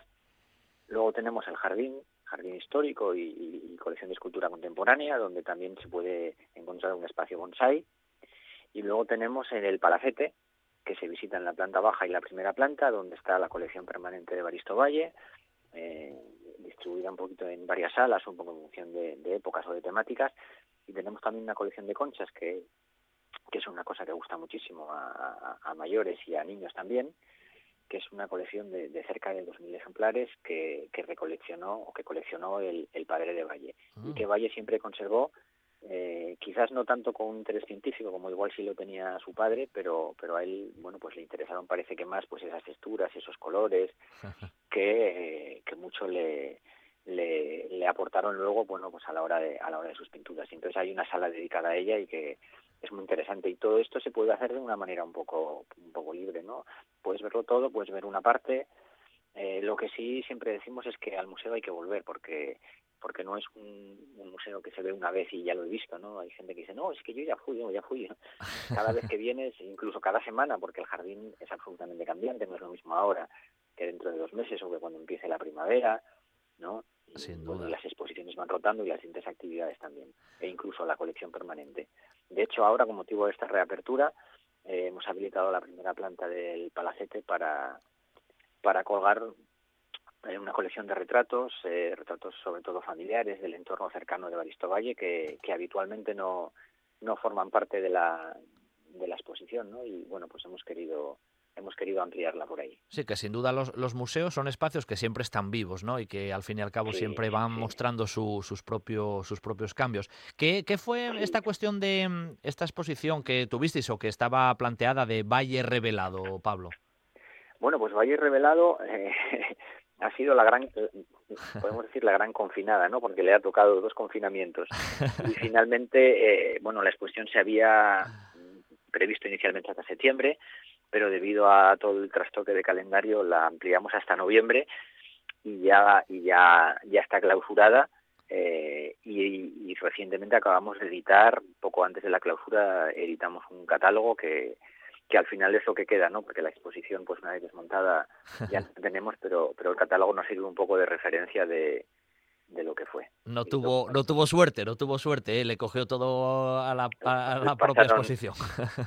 le pasaron, le pasaron tiempos difíciles. Tú fíjate que, que hizo prácticamente todo su recorrido en 2020 y 2020 es un año que, que, más bien, más bien queremos eh, pasar página rápido. Madre mía, madre mía. Bueno, lo que sí estamos contentos que por lo menos haya habido esta, esta reapertura cultural que, como tú decías al principio de la charla, era, yo creo que era necesaria, ¿no? Porque la cultura siempre tiene que estar ahí a la mano con todas las medidas de seguridad. Y desde aquí, lo primero, darte, darte las gracias porque hayas participado con nosotros en esta mañana de domingo en un buen día para viajar. Y lo segundo, invitar a, bueno, pues a todos los oyentes que se acerquen a conocer la Fundación Evaristo Valle aquí en Gijón, que sin duda no se irán de, defraudados. Así que Pablo, muchas gracias y un abrazo muy fuerte. Seguro que hablamos muy pronto. Muchas, muchas gracias a vosotros. Siempre es un placer estar ahí con vosotros. Y nada, y recordar a la gente que hoy domingo a las 12 de la mañana abrimos las puertas eh, y aquí, aquí os esperamos. Muchas gracias, eh, ahí estaremos. Gracias, Pablo. Hasta pronto. En la finca Villa María, en Cangas de Onís, Villa María Restaurante, una casa de indianos preparada para el disfrute de todos. Todos los días, terraza, carta y picoteo, cócteles, salones especializados y adaptados para todo tipo de eventos. Y para disfrutar con los cinco sentidos, nuestra terraza jardinada a orillas del Güeña. Hay muchos restaurantes, pero pocos son inolvidables. Villa María Restaurante, en Cangas de Onís, un lujo al alcance de todos. El horno del banco de Marcela Gutiérrez García, en la calle Gijón número 14. Les marañueles de toda la vida. Todo, todo artesano, casero y riquísimo. Un horno como los que ya no quedan. El horno del banco, calle Gijón 14, Luanco, las mejores luanquinas del país. En toda Asturias. En toda Asturias. RPA. Esta es tu radio. Si tú estás conmigo. En el área residencial de Nuevo Roces, Café para el 15. Gran variedad de desayunos, menú del día, una amplia carta de cervezas y los fines de semana, el mejor ambiente de copas. Vive los mejores eventos deportivos con nuestras siete pantallas gigantes. Y por supuesto, con todas las medidas de seguridad para que solo te preocupes de disfrutar. Avenida de Roces 1111 en el área residencial. Te esperamos en el 15.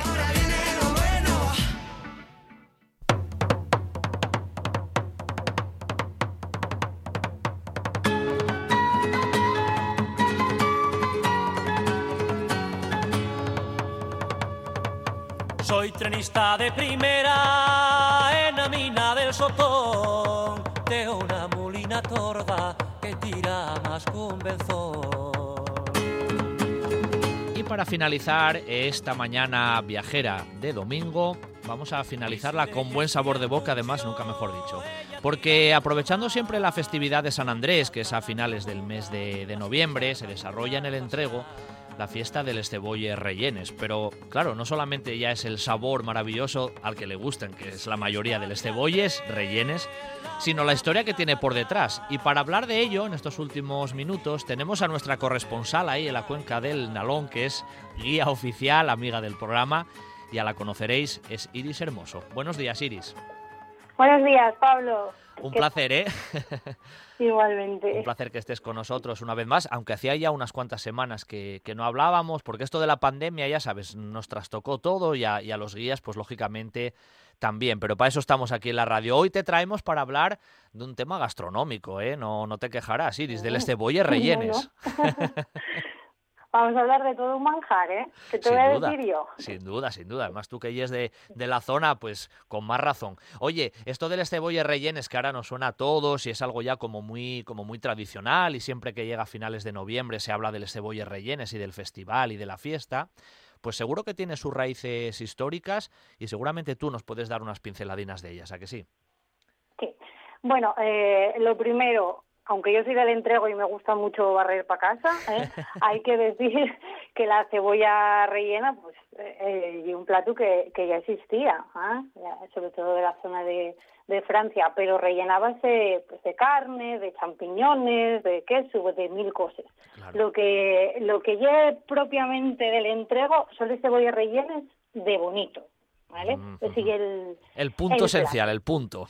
El punto, sí, para diferenciar. Los nuestros son de, de bonito. Bueno, y es verdad que ahora también, pues, hay bares que las hacen de, de marisco, de jabalí, de lo que sea, pero vamos, si vienes al entrego en el cebollas rellenas, tienen que ser así. Y nada, por contarte un poquitín la, la historia de, de cómo se creó el plato y, y demás, tenemos que remontarnos unos cuantos años ¿eh? para atrás, en la posguerra, los años 40. Eh, concretamente fue la, la, dueña y la cocinera de, de una sidrería muy mítica de, de, aquí del Entrego, por cierto, ya por, desgracia, que ya cerró, ¿eh? que era la, la, Laguna. Pues la dueña, se llamaba Niceta Fuello, aunque todo el mundo la llamaba la Nina, resulta que, que, era vigilia, viernes de vigilia, y ven a ir a comer en su bar unos sacerdotes y claro, no podían comer carne. Entonces en ese momento allá fue cuando se le ocurrió pues rellenarle cebollas en vez de carne de bonito y de esa manera, digamos, un poco casual, ¿no? como para salvar la situación, pues creóse un plato que, bueno, ya te contaré, ¿no? Cómo llegó a, ser pues la fiesta gastronómica de interés turístico regional. Pero bueno, que la, la, raíz, la raíz en realidad está en ese, en ese suceso, ¿no? De, de Aniceta Fuello, de la, de la Nina ahí en los años, en los años 40 prácticamente, ¿no? Exactamente, sí. Luego, eh, claro, siempre se dijo aquí en el pueblo, y como el dicho popular, ¿no? Que la Nina ya la que la inventa y, y Aurora, ¿eh? La que la difunde, ¿no? Por así decirlo. Adiós, tu Aurora. Claro. Aurora era la, era la dueño de, de otra sidrería también muy muy mítica del entrego, también cerrada por desgracia a día de hoy, ¿eh? que era la Conda. ¿eh? Y entonces eh, Aurora, eh, digamos que la hace famosa más que nada porque en su restaurante había cebolla rellena todo el año, de menú. en, la Conda de menú siempre había sobada, carne rizada y, y cebolla rellena. O sea que ahí es donde ya, donde, donde como tú decías, la palabra fue, se difundió, ¿no? O sea, y a partir de ese, de ese punto la cosa ya como que fue cogiendo el pozo de la tradición, vamos. Sí, exactamente. Entonces eh, empezó un plato que gustó a todo el mundo, incluso a la gente que no gusta la cebolla, el sabor de la cebolla, la cebolla rellena gusta y porque aunque pueda resultar extraño y un plato que no sabe a cebolla, huele a cebolla pero no sabe a cebolla, ¿no? Entonces, bueno, eh, llega el año 1972, cuando hay un grupo de, de entreguinos, a la cabeza de, de ellos un, un señor, que se llamaba José, Manuel, José María Blanco, que todo el mundo lo llamaba Chema. Aprovecho también para hacer un pequeño homenaje porque murió hace el mes pasado, pues él y como digo un grupo más de, entreguinos del pueblo, pues eh, invitaron a unos periodistas a comer en, en, la laguna para probar el plato estrella eh, los gastos corrió con todos la, la nina, ¿eh? y entonces a partir de ese momento eh, créase la fiesta, ¿no? la fiesta de, de cebolla rellenes, como bien decías al principio, el día que se elige y el 30 de noviembre, y es San Andrés, que es el patrón de pues de la, de la parroquia de, de Linares, ¿no? que, que es donde está englobado el entrego. Y, y lo demás ya es historia. Empieza a crecer, a crecer y, digamos, hasta hasta este año tan raro y tan mal en, en tantos aspectos que, oye, pues por desgracia no pudimos ir a, a comerle cebollas, ni pudo venir gente de fuera a comerle cebollas, pero sí que los hosteleros quedaron muy contentos porque vendieron muchísimas cebollas para llevar. Bueno, por lo menos se, comió en casa, quiero decir. Pero normalmente ahora, en lo que fue el desarrollo ya de, de les jornaes, Sí. ¿no? Y de, de acabar imponiéndose Sí. ya como fiesta de interés gastronómico, regional y demás, ahora no solamente se comen, se comen les cebolles, el menú ya como que se amplió un poco también, porque los asturianos somos un poco exagerados y tenemos que hacerlo todo a lo grande, Sí. ¿eh? sí, el menú del esteboy es como, como tal, ¿eh? Nada, y es muy ligerín, ¿eh? y de primero callos, de segundo cebolles, normalmente eh, son tres, que se pone por ración, y, y de postre casadillas, para marchar, y luego un poco de orujo para bajarlo, y, Bueno, y un, un como plan, un señor. un, un proyecto de plan bikini total, el, el menú, ¿eh? Totalmente, sí, sí. Los, el, menú cerrado, como te digo, mira, por ejemplo, la, la laguna tenía una peculiaridad que era el, el único, la única sidrería, el único bar en el que no había menú. Desde el día del Estebolles, eh, tú pedías eh, por ración, porque y es verdad que, oye, hay gente que come más, gente que come menos, pero a lo mejor métete todo, todo ese pues alegría para el cuerpo, no todos los estómagos son aptos, ¿no? Entonces ahí quien quiera los callos, a lo mejor pedía uno de callos, o a lo mejor en vez de tres cebollas querían dos, ¿eh? Claro, claro, y esa claro. era un poco la, la peculiaridad. Pero normalmente hay un menú cerrado, ¿eh? más o menos los hosteleros tienen todos el mismo precio, ¿eh? Para que Sí, sí. oye, elijas el... Y luego otros tenemos suerte que nos lo hacen en casa también, ¿eh? Claro, eso, no, eso. es fácil, no es fácil la receta, ¿eh? Sin Tampoco duda, te sin duda. ¿Tú sabes, eh, ¿tú sabes trabajosa. guisales, Iris? ¿Si hicísteles alguna vez o tú solo sabes comeles? Ah, yo sé comerles, muy bien, eso hacen muy bien. no me, yo me tocó ver mucho pelales, ¿eh? Pelales sí, pero luego a la hora de, de ahuecar, que hay que tener cierta maña, porque la cebolla no, no Claro. la puedes dejar ni muy fina ni muy gorda. Claro, Ahí claro, ya no me dejaban a mí meter mano, porque, oye... Pero sí, pelar, que es lo más, más engorroso, eso yo creo que nos tocó a todos los que nacimos en este, en este pueblo. ¿eh? Oye, quédanos, Pues quédanos sí, sí. unos segundinos, pero quería preguntarte, ¿hay algún dato estadístico que tú sepas o hayas oído de, de algún año que se llegaran a vender, qué sé yo, no sé cuántas raciones de cebolles? ¿Hay algún, ¿Hay algún estudio de esos estadísticos o no hay ningún dato así que diga? Sí, pues para que te hagas una, una idea así, grosso modo, eh, pues eh, hace dos años vendieronse 36.000. 36.000. La, tuve la, la- además esto aprovecho también para decirlo, hablé con los de la Conda, con familiares de la Conda y con familiares de la Laguna directos, que fueron los que me dieron información, y decíame la, de la de la Laguna que en el Subat, que se pelaban solo en un bar, ¿eh, Pablo? En los tres días que duren las fiestas, una tonelada de cebolla. Me cago en 10, vaya O sea manera de. Con lo que llora uno Y no- pelando cebolles, ¿eso cómo, eso Sí. cómo puede ser? Pues sí, sí, claro, y de hecho, claro, tremendo. eh, eh, ya no es solo eh, la fiesta en sí, que también se daba trabajo a mucha gente porque Claro. necesites pues un plus de camareros, un plus de cocineros, incluso gente que fuera solo a, a pelar cebollas, que son muchas cebollas que pelar. Claro, Hay claro. que, bueno, la semana antes, la semana previa a San Andrés, eh, si vienes al pueblo, digo, sí, estás invitadísimo, todos los oyentes también, lo, a mí hay tres cosas que más me gustan del entrego, que te huele la, el pueblo, huele a cebolla, durante una semana entera, porque también, oye, hay que ir picando, pelando, sofriendo, ¿eh? todo Normal, ese trabajo laborioso, dejándolo todo preparadino, Claro. para luego ya esos tres días Bueno, Iris, fue, fue un placer, eh, fue muy prestoso tenerte aquí contándonos la tradición del cebollas rellenes que esperemos el 30 de noviembre del 2021 se pueda desarrollar como se hacía por lo menos el año anterior y las cosas vayan, vayan mejorando en todos los sentidos. A ti, date las gracias como siempre y muy pronto seguro hablamos otra vez. Muchas gracias, Iris. Cuando quieras, gracias a vosotros y sed bienvenidos a mi pueblo. Chao. Un saludín. Hasta luego. Chao. Y hasta aquí nuestro tiempo viajero en este fin de semana. El próximo fin de semana, sábado y domingo, 8 de la mañana, de 8 a 10, regresaremos aquí en RPA en un buen día para viajar. En los mandos técnicos, Juan Saez Pendas y al micrófono, Pablo Vázquez. Fin de semana que viene, mucho más viaje en RPA. Hasta el próximo fin de.